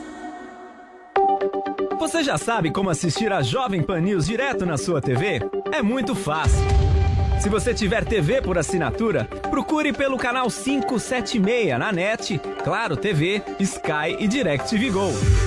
Pelo canal 581 na Vivo TV ou pela Oi Play. Acompanhe também nas parabólicas. Agora, se você quiser assistir no celular ou tablet, é só baixar o Panflix na sua loja de aplicativos e assistir 24 horas no mundo todo. Jovem Pan News. Hoje eu só vim agradecer por tudo que Deus me fez. Quem me conhece sabe o que vivi e o que passei. O tanto que ralei pra chegar até aqui. E cheguei, cheguei. Lembro de vários venenos. Eu ainda menor, nunca sonhei pequeno. A minha coroa me criou sozinha. Levantando sempre no raiar do dia, bem cedo. Sempre aprendi com ela a ser grata pelo que ainda vem. Hoje tu só vê os close, nunca vi meus corre. Mas pra quem confia em Deus, o sonho nunca morre. É, é. Forte, fé pra quem é forte. Fé pra quem não foge a lutar. Fé pra quem não perde o foco. Fé pra quem é forte, fé pra quem é forte, fé pra quem não foge a lutar. Hum, fé pra quem não perde o foco. Proceder, luta e na lida. Enquanto a gente não conquista, segue em frente firme. Que a nossa firma é forte. Nunca foi sorte, irmão. Sempre foi Deus, sempre foi Deus. Hoje eu sonhei que um dia eu estaria onde ninguém pensou. Se ele quiser, eu piso onde ninguém pisou. Humildade e sabedoria pra me guiar. E o impossível é possível pra quem acreditar. Fé pra quem é forte, fé pra quem é forte, fé pra quem não foge a lutar. Quem não perde o foco. Fé pra enfrentar esses filha da. Oh mãe, oh mãe do céu, abençoai, abençoai, abençoai a correria e o nosso pão de cada dia. Mãe, mãe do céu, abençoai, abençoai, abençoai a correria. É minha fé que me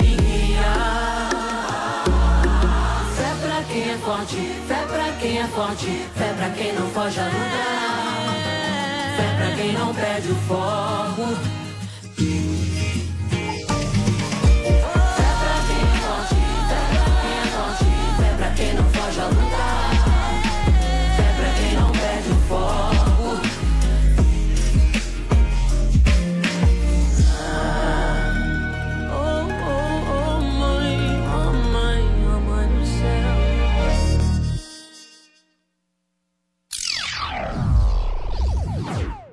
Disse é ativismo judicial. Bem-vinda, Paula. A gente vive num país do ativismo judicial. Agora, eu queria que botasse aqui na tela a foto do, do agressor homofóbico. Tem como botar, a produção botar a foto dessa ameaça que ele representa a qualquer homem se beijando? Pelo amor de Deus, os caras mal conseguem se levantar da cadeira. Não tem como esse- essa pessoa representar uma ameaça de forma alguma. Isso mais parece uma ameaça. Como é que é ameaça? Olha esse cara, coitado. O cara mal consegue se mexer. Pô, olha isso, esse cara, isso aqui é uma ameaça, representa uma ameaça alguém? Ah, o Brasil é o país que mais mata LGBT, essas estatísticas fajutas. que a pessoa não Gordofobia compara. também. Já é que a pessoa não compara, que a pessoa não compara a, a- a população, Deixa não compara crime, quantidade de crime, faz comparação de números absolutos, uma coisa de quem não entende nada de estatística. É uma vergonha. É, Cubaninha, me ajuda aí. Antes dele ser jornalista, ele é um ser humano e ele pode ter a opinião dele, por mais absurda que a gente ache. Precisamos parar, de verdade, de achar que a audiência é retardada, que a audiência não consegue pensar por si. Lógico, a gente tem que ter aqui responsabilidade com as coisas que a gente fala. Só que o que eu falo aqui nunca é com intenção de querer manipular o telespectador. É meramente a minha opinião, meu posicionamento, as coisas que eu estudo e chego a X conclusão. A audiência, é, ela ou escuta o Guga, escuta o Figueiredo, me escuta, ouve a Paulinha e depois tira suas conclusões. Não é porque eu estou falando que ele vai levar ao pé da letra o que eu estou falando e vai acreditar 100% naquilo. Não é Correto. porque esse jornalista, o Gilberto, eh, Gilberto, deu a opinião dele que as pessoas vão ser 100% influenciadas por ele. Porque, por exemplo, eu assisti e não me senti influenciada, muito pelo contrário. Peguei nojo, peguei bode do posicionamento dele. Então, cada pessoa tem o seu direito de pensar por si, de concordar, muitas concordaram e muitas discordaram. E outras não vão mudar o seu posicionamento só porque a figura Gilberto falou. Então, precisamos ter mais eh, essa coisa de tratar a audiência como um ser pensante, não como um retardado que está ouvindo aqui o que a gente está falando e está dando bem para tudo. Por que não? Turma, olha só a dica que eu vou dar para vocês que estão nos acompanhando. Hein? Você já, já pensou, por um acaso, em participar de uma comunidade de empreendedorismo e inovação gratuita com o Davi Braga, junto com inovadores do Brasil inteiro? Só para vocês entenderem, o Davi é um talento nato dos negócios. Já participou do Shark Tank e vendeu a primeira empresa dele aos 16 anos por 600 mil reais. E a New Cursos, Guga Noblar, que é uma das maiores propagadoras de conhecimento e ensino desse país, resolveu dar a oportunidade de você estar bem próximo e aprender justamente tudo isso que eu estou falando com o próprio.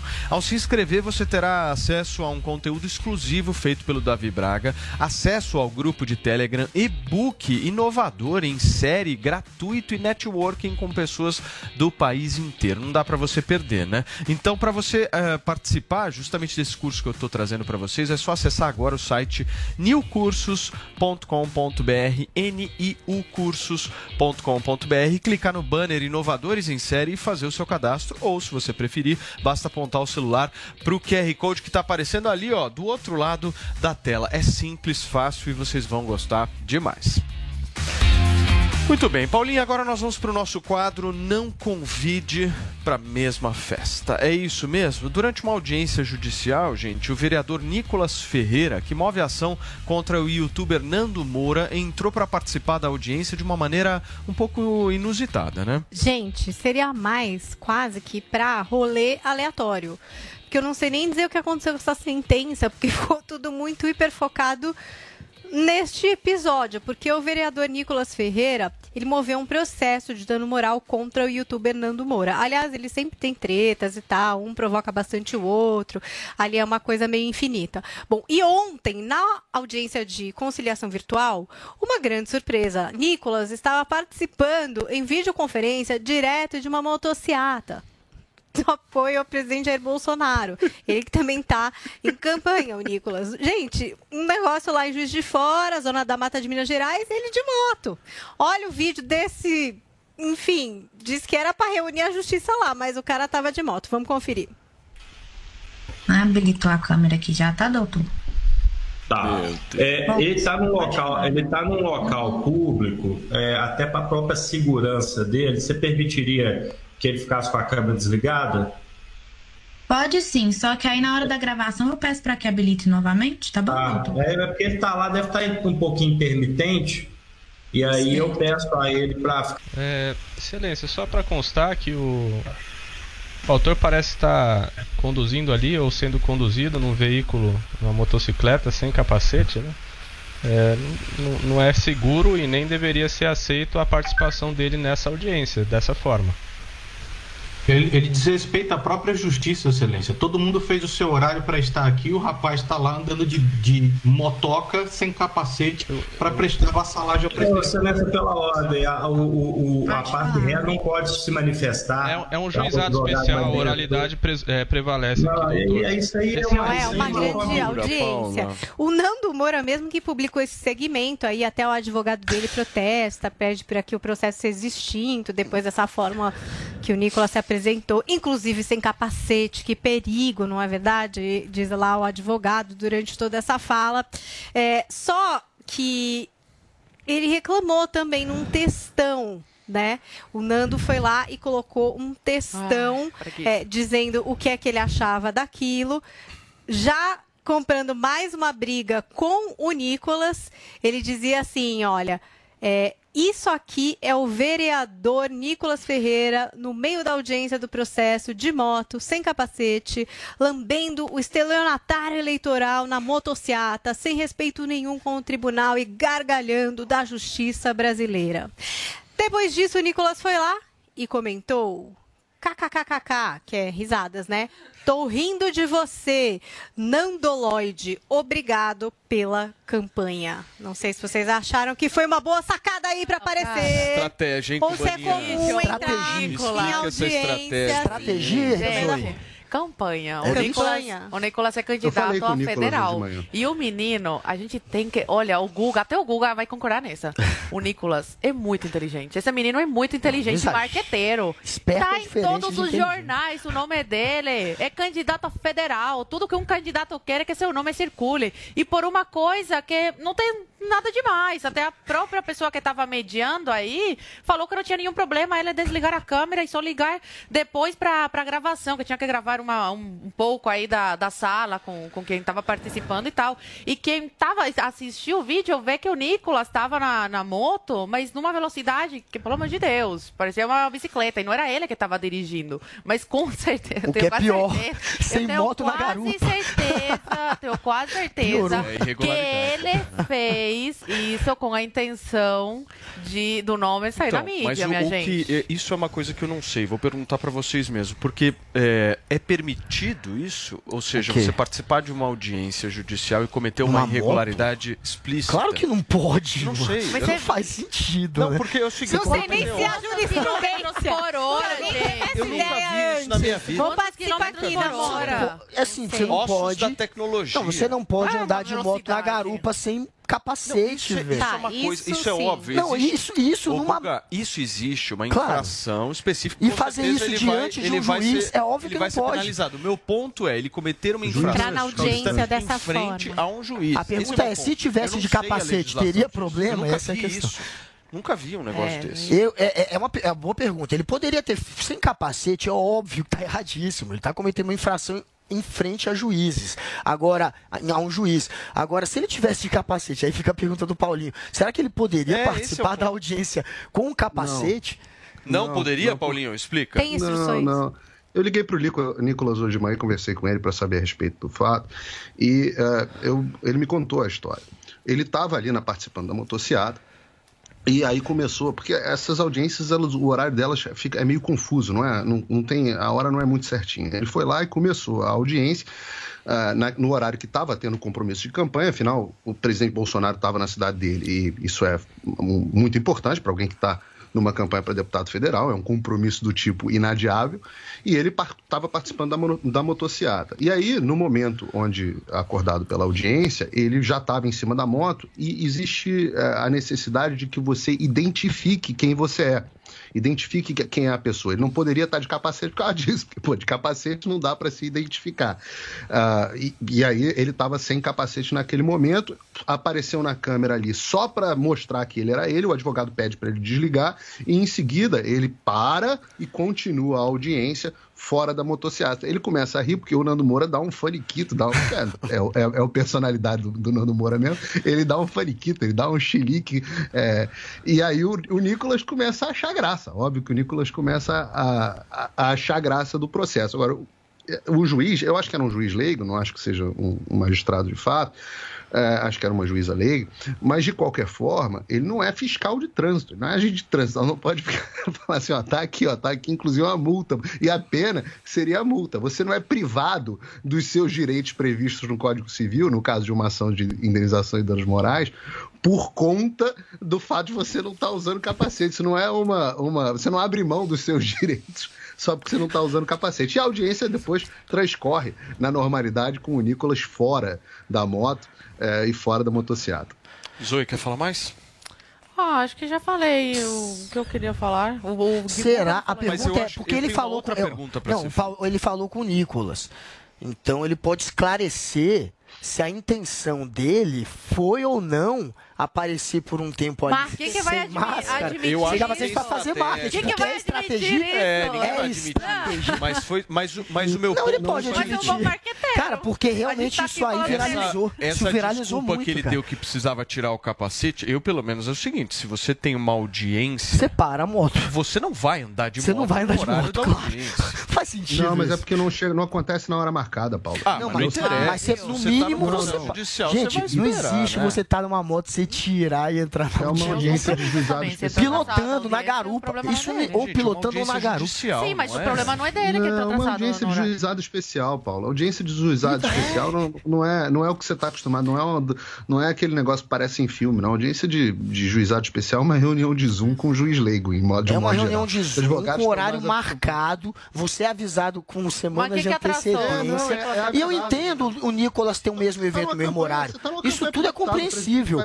Agora, ele não parar a moto, ele fazer ali parece esperteza, Estratégia Porque, campanha, claro que isso ia irritar o Nando. E essa briga. E chamada aí o Nando Cara, vai essa briga. Nós estamos aqui Porque falando dele, meu. Não, Lógico. Mas e olha- essa briga é muito boa, cara. Mas Você já olha- viu a treta dos dois? Olha o Eles que é brigam ser uma pessoa. inteiro. É ruim ser estourado. Tipo, o Nando, ele faz as coisas de cabeça quente. Ele não pensou na hora que ele ia dar todo esse marketing pro, pro Nicolas. Por isso que o Nicolas riu na cara dele no Twitter. KKK, tá rindo Agora. Pra ser chatinho aqui com o, O cara nem Nicolas, pensa, tem meu. 12 mil pessoas morrendo por ano em acidentes e um terço na Ai, moto. não, Guga. Então fique Ah, não, esperto. moral Dê um bom não, exemplo. Guga. Dê um bom exemplo, já que você é 22, candidato. Ainda nem almoçamos. Você também vai ser o marqueteiro Ai, da que campanha do. Sou, tô sendo seu marqueteiro Ele é agora. marqueteiro em geral. Você deu um bom Vocês estão exemplo. perdendo aí esse marqueteiro maravilhoso. Chamem o Você Guga. começa sem máscara, sem moto, sem... aí você coloca, eu tenho que dar um bom exemplo, você consegue viralizar botando ainda.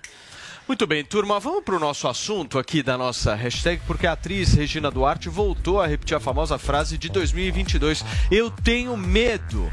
Medo de quê, Paulo? Ah, vamos lá. Vamos conferir esse post. Na verdade, é um repost da Regina Duarte de um vídeo do arroba liberdade underline abre asas, que inclusive é um corte do Pingos nos Is aqui da PAN, em que o Fiuza critica os artistas que fizeram a leitura daquela carta da USP pela democracia. Bom, tem também a deputada Carla Zambelli, marcada no texto, publicado pela Regina Duarte, que dizia o seguinte: vou ler aqui para vocês, ó. Batam mesmo, patriotas, que o meu pluralismo abestado me impede de bater na categoria por mais indignada que eu esteja. Eu vou ler trechos, tá? Depois vocês vão lá para conferir na íntegra se quiserem. De que democracia esta gente está falando? Da que respeita as quatro linhas da Constituição? Não pode ser, porque se uma coisa o presidente Bolsonaro está fazendo é atuar constitucionalmente até o último fio do cabelo. Bolsonaro é exemplo de democracia para o mundo. Que democracia essa leva quer? É possível que estejam se referindo àquela que já aconteceu na Venezuela? Ou a esta que está em cogitação no Chile, onde estão prestes a ressuscitar até a Constituição do Allende? E o buraco esquerdista em que a Argentina se meteu? Hum, como em 2002, eu tenho medo. Essa frase, eu tenho medo, que chamou muita atenção, porque é a mesma que foi usada pela atriz em 2002 a gravar, é, quando ela gravou um vídeo para a campanha do Serra, na época. Ali ela dizia que tinha medo da vitória do Lula, que acabou ganhando a eleição. E a Regina, Guguinha? Aí, a Regina ela ressuscitou aí esse Eu Tenho Medo, que foi dito 20 anos atrás, e ressuscitou também na lembrança da gente todo o vexame que foi a passagem dela pela política.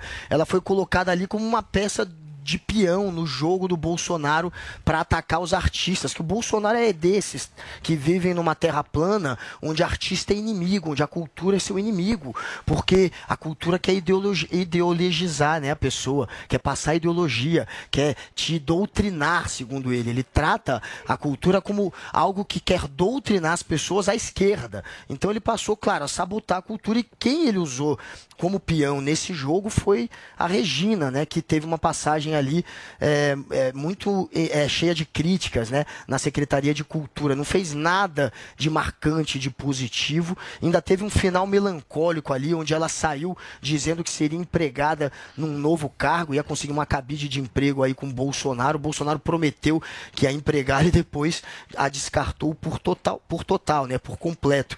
É, é, uma, é uma pena a gente ver a Regina mais uma vez sendo usada para atacar aqueles que de fato estão defendendo a democracia. Ela usa até uma imagem, se vocês olharem de fundo, da Fernanda Montenegro.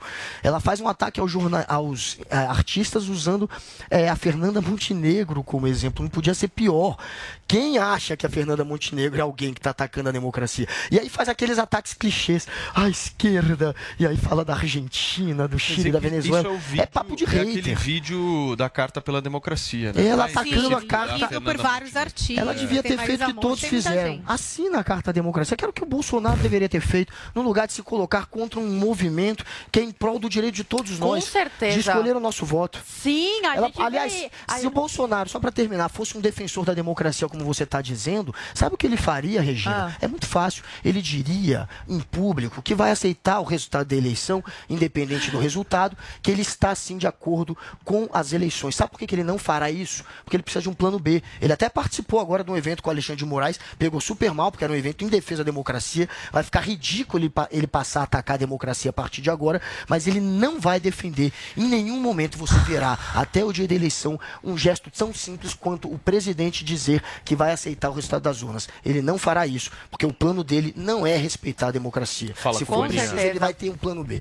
A, a Regina, ela vem sofrendo muito desde que ela assumiu o posicionamento político dela, desde que declarou voto no Bolsonaro, desde que foi pro ministério, aí ser ministra do Bolsonaro, desde que ela falou você colocou como uma pessoa de direita, ela vem sofrendo ataques. Você não vê mais a Regina, é nenhuma novela da Globo, ninguém mais chama a Regina pra nada. Esses atores aí, atrizes, que assinaram uma cartinha democra- pela democracia, que se dizem tão a favor da democracia, com tanto medo do Bolsonaro e da ditadura do Bolsonaro, ditadura do Bolsonaro, não respeitam a Regina, não falam com a Regina. Todos ignoram a Regina porque ela é, ela politicamente é, é, discorda, é dissoante aí do que esses atores como Fernanda Montenegro acreditam. E aí, cadê a democracia, Guga Noblar? Por que, que a Regina tem que assinar uma carta junto com esses hipócritas que não a respeitam?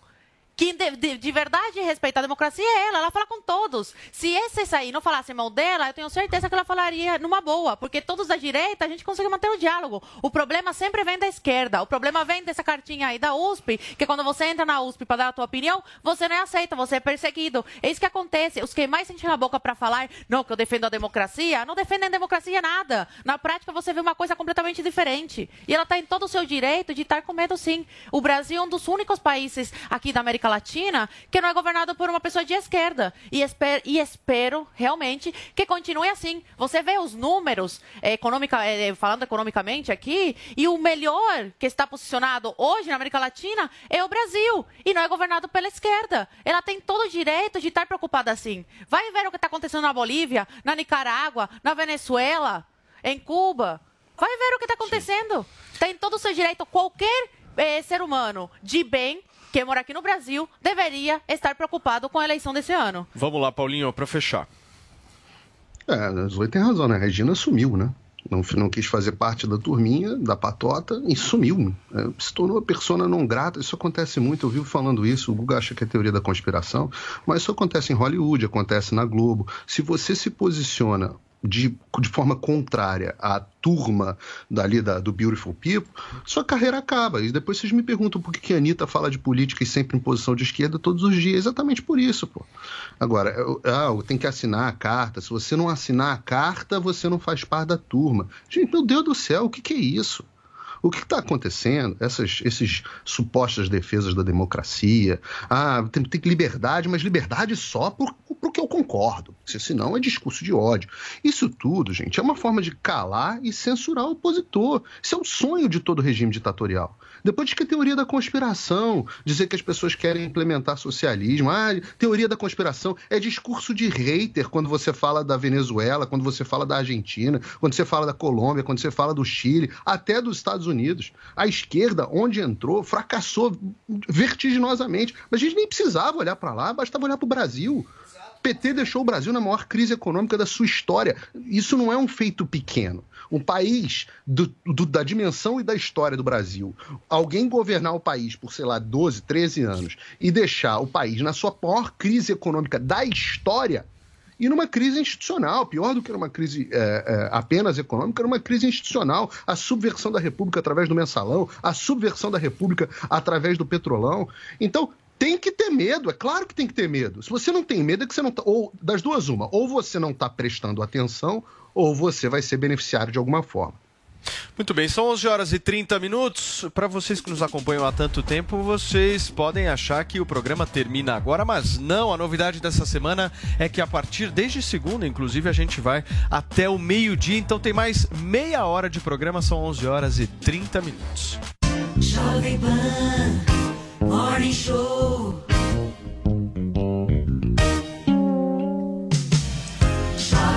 Morning Show. Se a gente pudesse descrever a sensação de um ator minutos antes de subir ao palco, com certeza o som seria algo assim.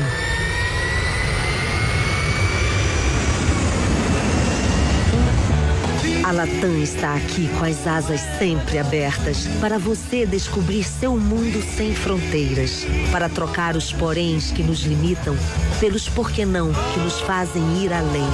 Latam, sem fronteiras. A cada minuto, oito mulheres são vítimas de agressão no país. De cada dez mulheres, três foram ameaçadas de morte pelo atual ou pelo ex-companheiro. A cada sete horas, um feminicídio acontece. Violência contra a mulher é crime. Nas próximas horas, alguém perto de você pode ser vítima. Por isso, é tão importante prestar atenção. Fique atento aos sinais. Escute, acolha, denuncie pelo Ligue 180. Ministério da Mulher, da Família e dos Direitos Humanos. Isaac Newton viu a maçã caindo e descobriu a lei da gravidade. Sabe o que isso significa? Que pequenas inovações podem mudar o seu futuro. Basta ela ser bem executada. Eu sou Davi Braga e eu vou te mostrar como é possível inovar em tudo ao seu redor, usando poucos recursos. Quer participar do nosso grupo exclusivo de networking com pessoas do Brasil todo e ainda ganhar 50% de desconto no treinamento Inovadores em Série? Então acesse newcursos.com.br. N-I-U cursos.com.br. Pessoas com deficiência enfrentam obstáculos todo dia, mas perto da vontade de votar, todos eles ficam pequenos.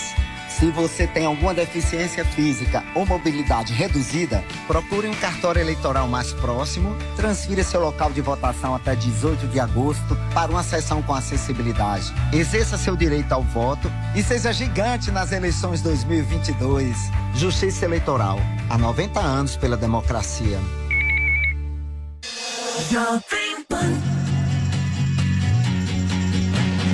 Smoke in the sky got me feeling so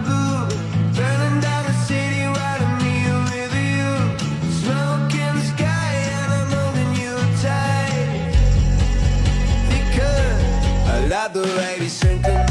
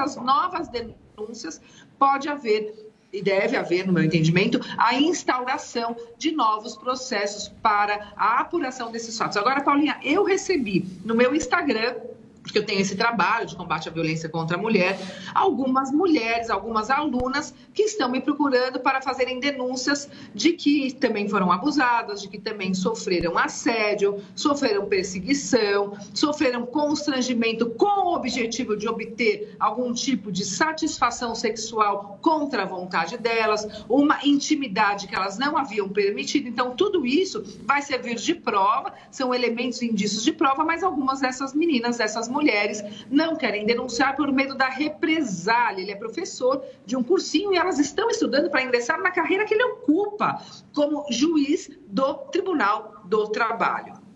Perfeito. Uh, Gabriela, nós estamos ao vivo aqui na Jovem Pan News, são 11 horas e 36 minutos para vocês que nos acompanham. Nós estamos entrevistando aqui a ex-procuradora Gabriela Mansur, detalhando um pouco dos casos, dos mais de 20, quase 30 aí, casos de mulheres que estão acusando um juiz do trabalho aqui de São Paulo de assédio sexual. Paulinho Figueiredo, a próxima pergunta é sua.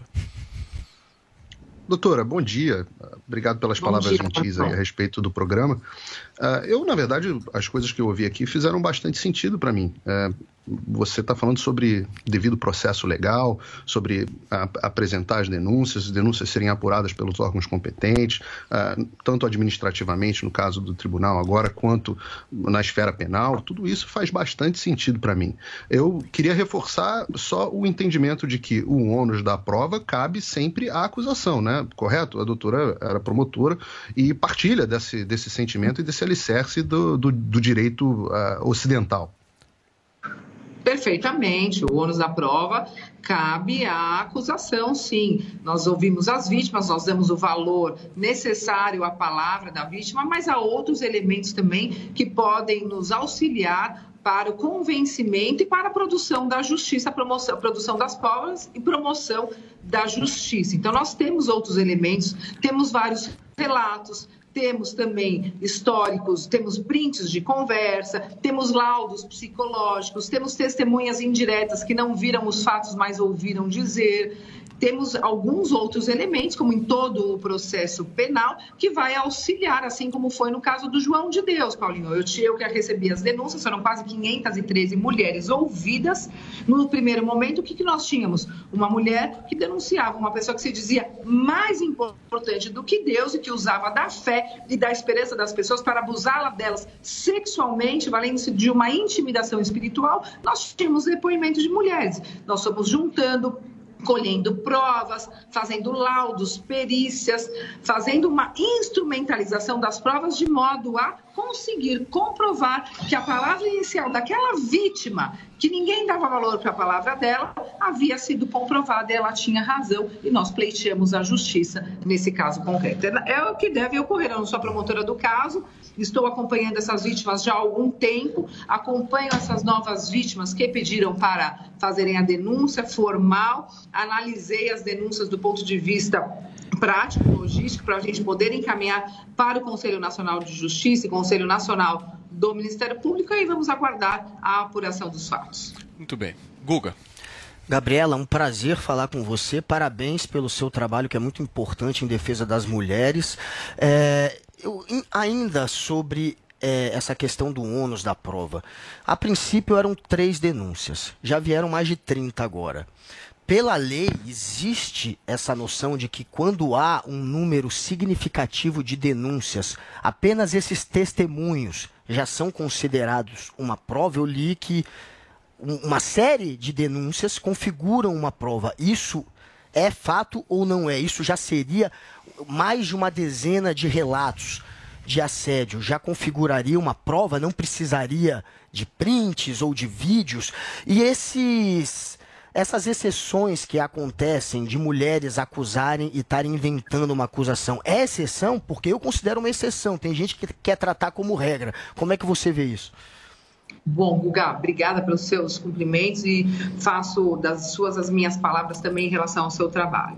Não, esses relatos das vítimas, eles não servem necessariamente como prova.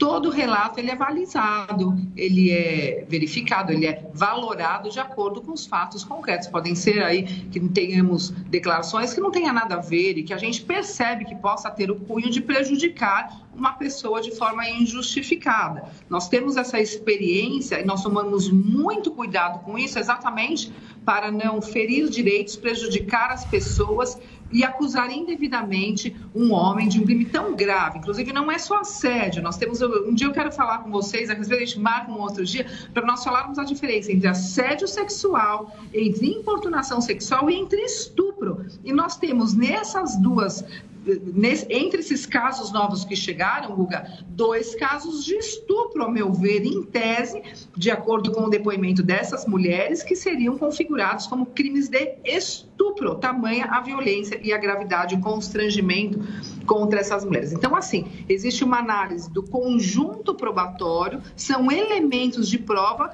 que devem ser avaliados, analisados de acordo com todos os fatos envolvidos no processo. E, obviamente, que nós temos provas materiais aí, que são os prints, são gravações, laudos, provas materiais que, analisadas em conjunto com as provas testemunhais e as declarações das vítimas, nós fazemos aí a formação da nossa convicção, mas sempre de acordo com a lei e com a Constituição Federal. Agora, só para responder a sua segunda pergunta em relação à exceção à regra, ontem eu ouvi vocês debatendo, debatendo aí, não lembro quem falou, eu acho que você defendeu a regra. A regra é que as acusações, elas são pertinentes na maioria das vezes, Guga, elas são pertinentes.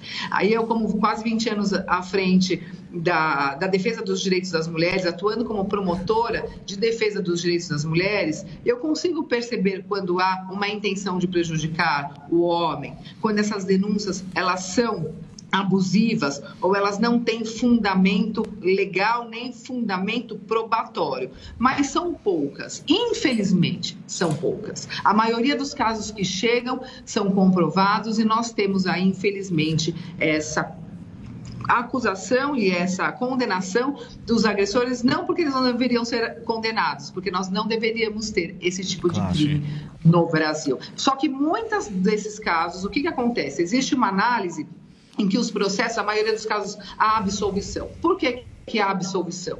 Porque nós não conseguimos produzir provas. Há sempre a declaração das vítimas, que são consideradas provas, muitas vezes, insuficientes para a condenação. Não há outras provas e acaba havendo a absolvição. Há também a chamada decadência, porque antes de 2018 esses crimes se processavam mediante representação da vítima no prazo de seis meses. Sim. Esse prazo ele era extinto e não- nós não tínhamos mais o direito de punir. E também a prescrição, porque esses casos demoram, Existe aí muita, muita. é, existem os recursos, existe essa tentativa de produção de provas e nós acabamos ficando sem aí a necessidade de, de con- conseguirmos comprovar os fatos. Então A há mais gente- absolvição, mas há também a verdade dos fatos. Perfeito. A gente vai continuar conversando com a promo- ex-promotora Gabriela Mansur, certo, Paulinha, de um assunto extremamente delicado, tenso, e a promotora até citou a respeito de uma discussão que a gente teve aqui ontem, né? Sim. Mas eu não queria falar que foi o Paulo Figueiredo que falou isso. É. Queria de maneira Quem nenhuma lembra, falar lembra. isso. Não, não. Não tô aqui pra dedar ninguém, né? Parece que eu tô Mas é né? Não, não, não. O Paulo gosta. É só uma questão de esclarecimentos, né, Cubaninha? A gente tem que fazer aqui enquanto a promotora vai se arrumando. Conta pra mim, esse esclarecimento é certo que eu fiz? É, podia ter falado no privado, no particular, melhor, né? Você achou? Amigo, a gente elogia em público, critica no privado. Perfeito. Cubaninha, você tem pergunta pra ela? Eu tenho uma pergunta mas sobre esse assunto. Acho que já as, as dúvidas que eu tinha foram saradas. Primeiramente, queria dar o bom dia aqui, as boas-vindas à doutora Gabriela Mansur. Parabéns pelo trabalho, gosto bastante é, em prol das mulheres. E a minha pergunta é a seguinte: é sobre o Bolsonaro. O governo Bolsonaro sancionou várias leis favoráveis às mulheres. E a senhora várias vezes sentou com ele para ajudar e gerou muitas críticas por parte da esquerda e até direita, né? A senhora apanha dos dois lados. Eu queria saber se alguma dessas leis eh, sancionadas eh, tem alguma que trata sobre assédio no trabalho e, se não, eh, quais dessas a senhora considera mais importantes na luta a favor das mulheres?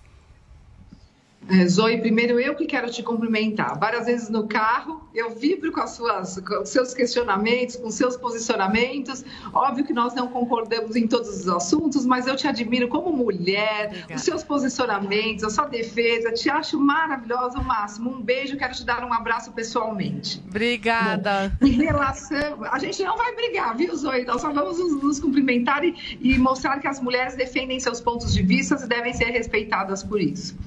Bom, em relação ao, ao presidente Jair Bolsonaro, eu tive uma abertura, sim, de aproximação para a apresentação de políticas públicas. Não é para apoio ao governo ou qualquer tipo de ataque ao governo. Não, o meu foco é a defesa dos direitos das mulheres. Então, eu sentei à mesa com a ministra Damares, à época, sentei com a ministra Cristiane Brito, e sentei algumas vezes com grupos de mulheres, com o presidente Jair Bolsonaro, para apresentar a necessidade de políticas públicas. Eu tive um ótimo, uma ótima abertura, fiz a capacitação do pessoal do 180, encaminhei vários casos para o Ministério das Mulheres e também recebi casos que foram encaminhados para o Ministério Público. Nós tivemos, sim, no ano de 2000, desde 2020, 2019 até agora, a aprovação de vários projetos de leis sanção de leis importantíssimas para as mulheres. Mas eu não reputo que isso seja um valor do presidente Jair Bolsonaro. Eu, eu, reputo isso um trabalho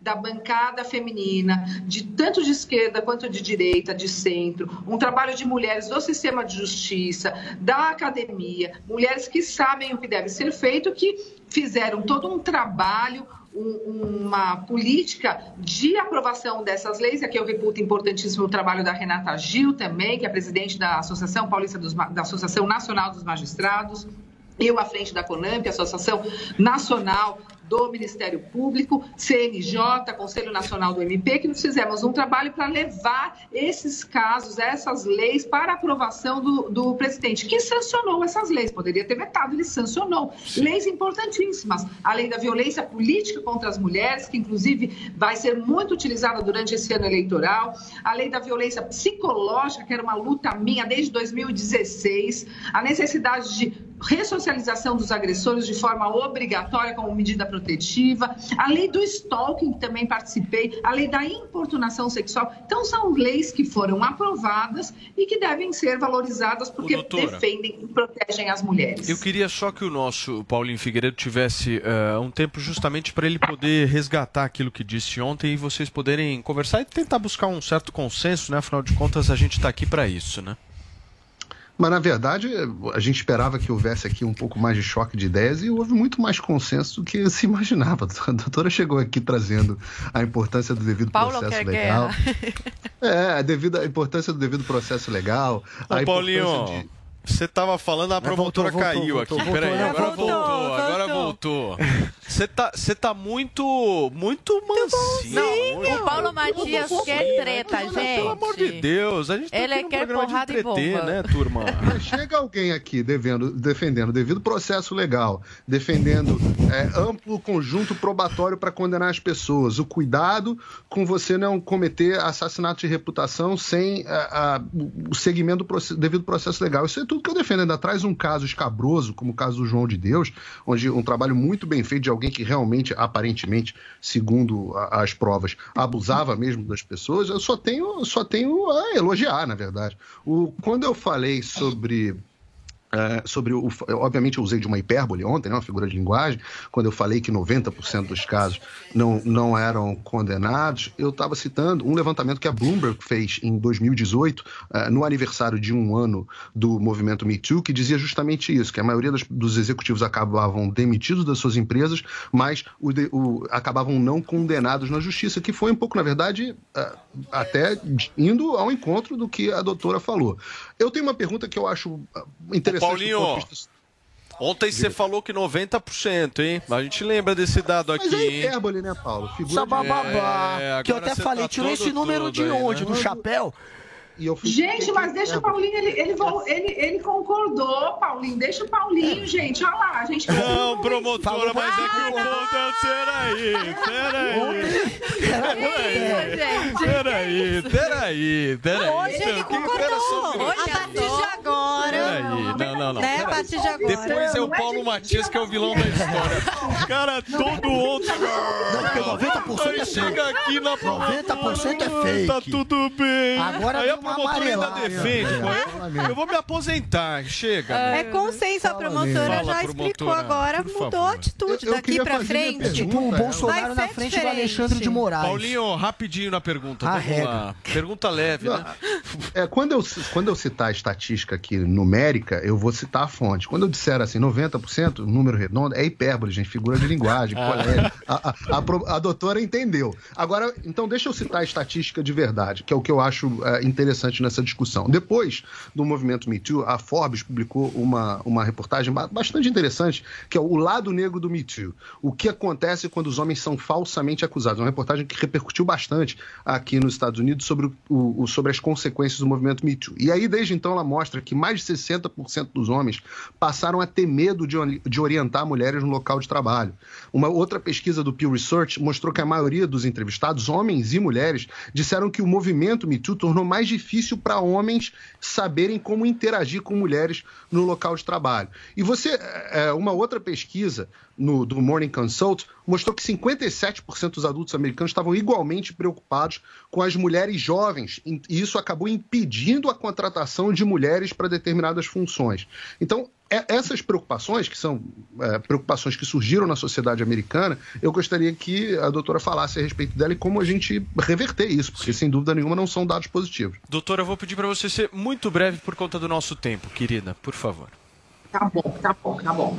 Vamos lá. O que, que eu, eu sempre falo? Ah, agora os meninos estão com medo de chegar perto das meninas. Agora ah, os homens estão com medo de contratar mulheres. Nós, mulheres, muitas vezes temos medo de sair à rua pelo comportamento de alguns homens. Nós, mães de meninas, muitas vezes tem- temos medo de que nossas filhas sejam estupradas, sejam abusadas. Nós temos um alto índice de violência contra as mulheres.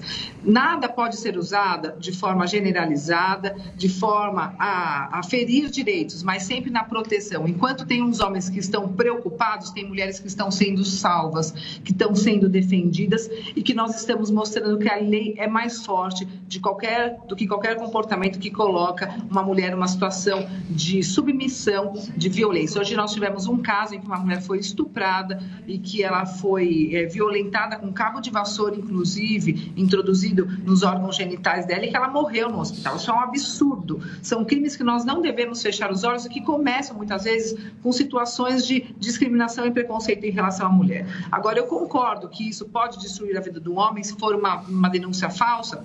Ok, vamos apurar isso e vamos aplicar a lei a esse caso, punindo essa mulher e verificando quais foram as situações que levaram a mulher a fazer isso. E a lei também deve ser aplicada contra ela se ela estiver violando direitos, estiver descumprindo a lei, cometendo crime. A lei é para todos e todas, não é só para as mulheres nem só contra os homens. Quem comete crime deve responder perante a lei e esse é o meu posicionamento. Sinto muito por essas situações de injustiça, mas nós temos aí um grande número de mulheres que são beneficiadas pela justiça e eu acredito na justiça e estou aqui para fazer o nosso papel, mas eu quero falar para o Paulinho que, embora ele discorde, eu gostei da forma como ele colocou a posição dele, sem me Ele é desrespeitar, de forma educada, muito fofo. Você é corintiano, Paulinho? Ele deve ser. Sou Vascão, sou carioca. Vascão, é. Carioca. Foi, é, quero- foi de forma respeitosa, então eu quero deixar meus cumprimentos a você como homem que tem uma posição talvez diferente da minha, mas que soube vir ao debate sem desqualificar uma mulher que está defendendo a sua posição. É isso que nós precisamos no Brasil. Muito bem. Nós Função é entrevistamos amor. aqui a doutora Gabriela Mansur no Morning Show de hoje Almoçou para falar Gabriela, de um hein? assunto extremamente Já sério, que é almoçou, ela almoçou ursão agora. de assédio sexual. Só um minutinho, Ursinho, fica quietinho aí. Doutora, muito obrigado, viu? Um beijo pra senhora, volte sempre aqui Beijo, no Morning um Show e vem beijo. ao vivo aqui para tomar um café com a gente. Vou, vou sim. Um beijão. Muito Fiquem bem. com Deus. Tchau, queridas. Oi, Paulinho. um Esse beijo. é o nosso Tchau, Morning tchau. Show e agora faltam cinco minutos para o meio-dia.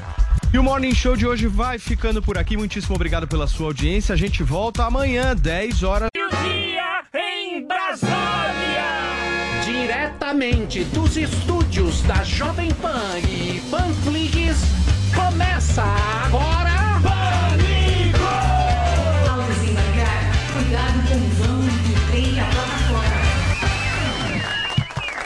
Boa tarde a todos, boa tarde, meus leitãozinhos, a pururuca. Oi. Está começando aqui, tá tudo bem com vocês? Começando mais um bem. Pânico pela Jovem Pan, o programa mais comportado que as festas do Ronaldinho Gaúcho.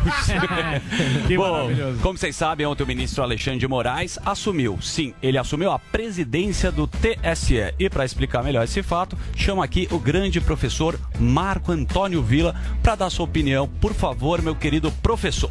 Olha, vocês enchem o meu saco, né? Vocês me torram o saco saco, porque eu não quero falar sobre isso, eu não quero nem saber. É a tal festa da democracia, né? E outra coisa, a pior coisa disso não é nem quem estava lá, que vocês sabem muito bem, né?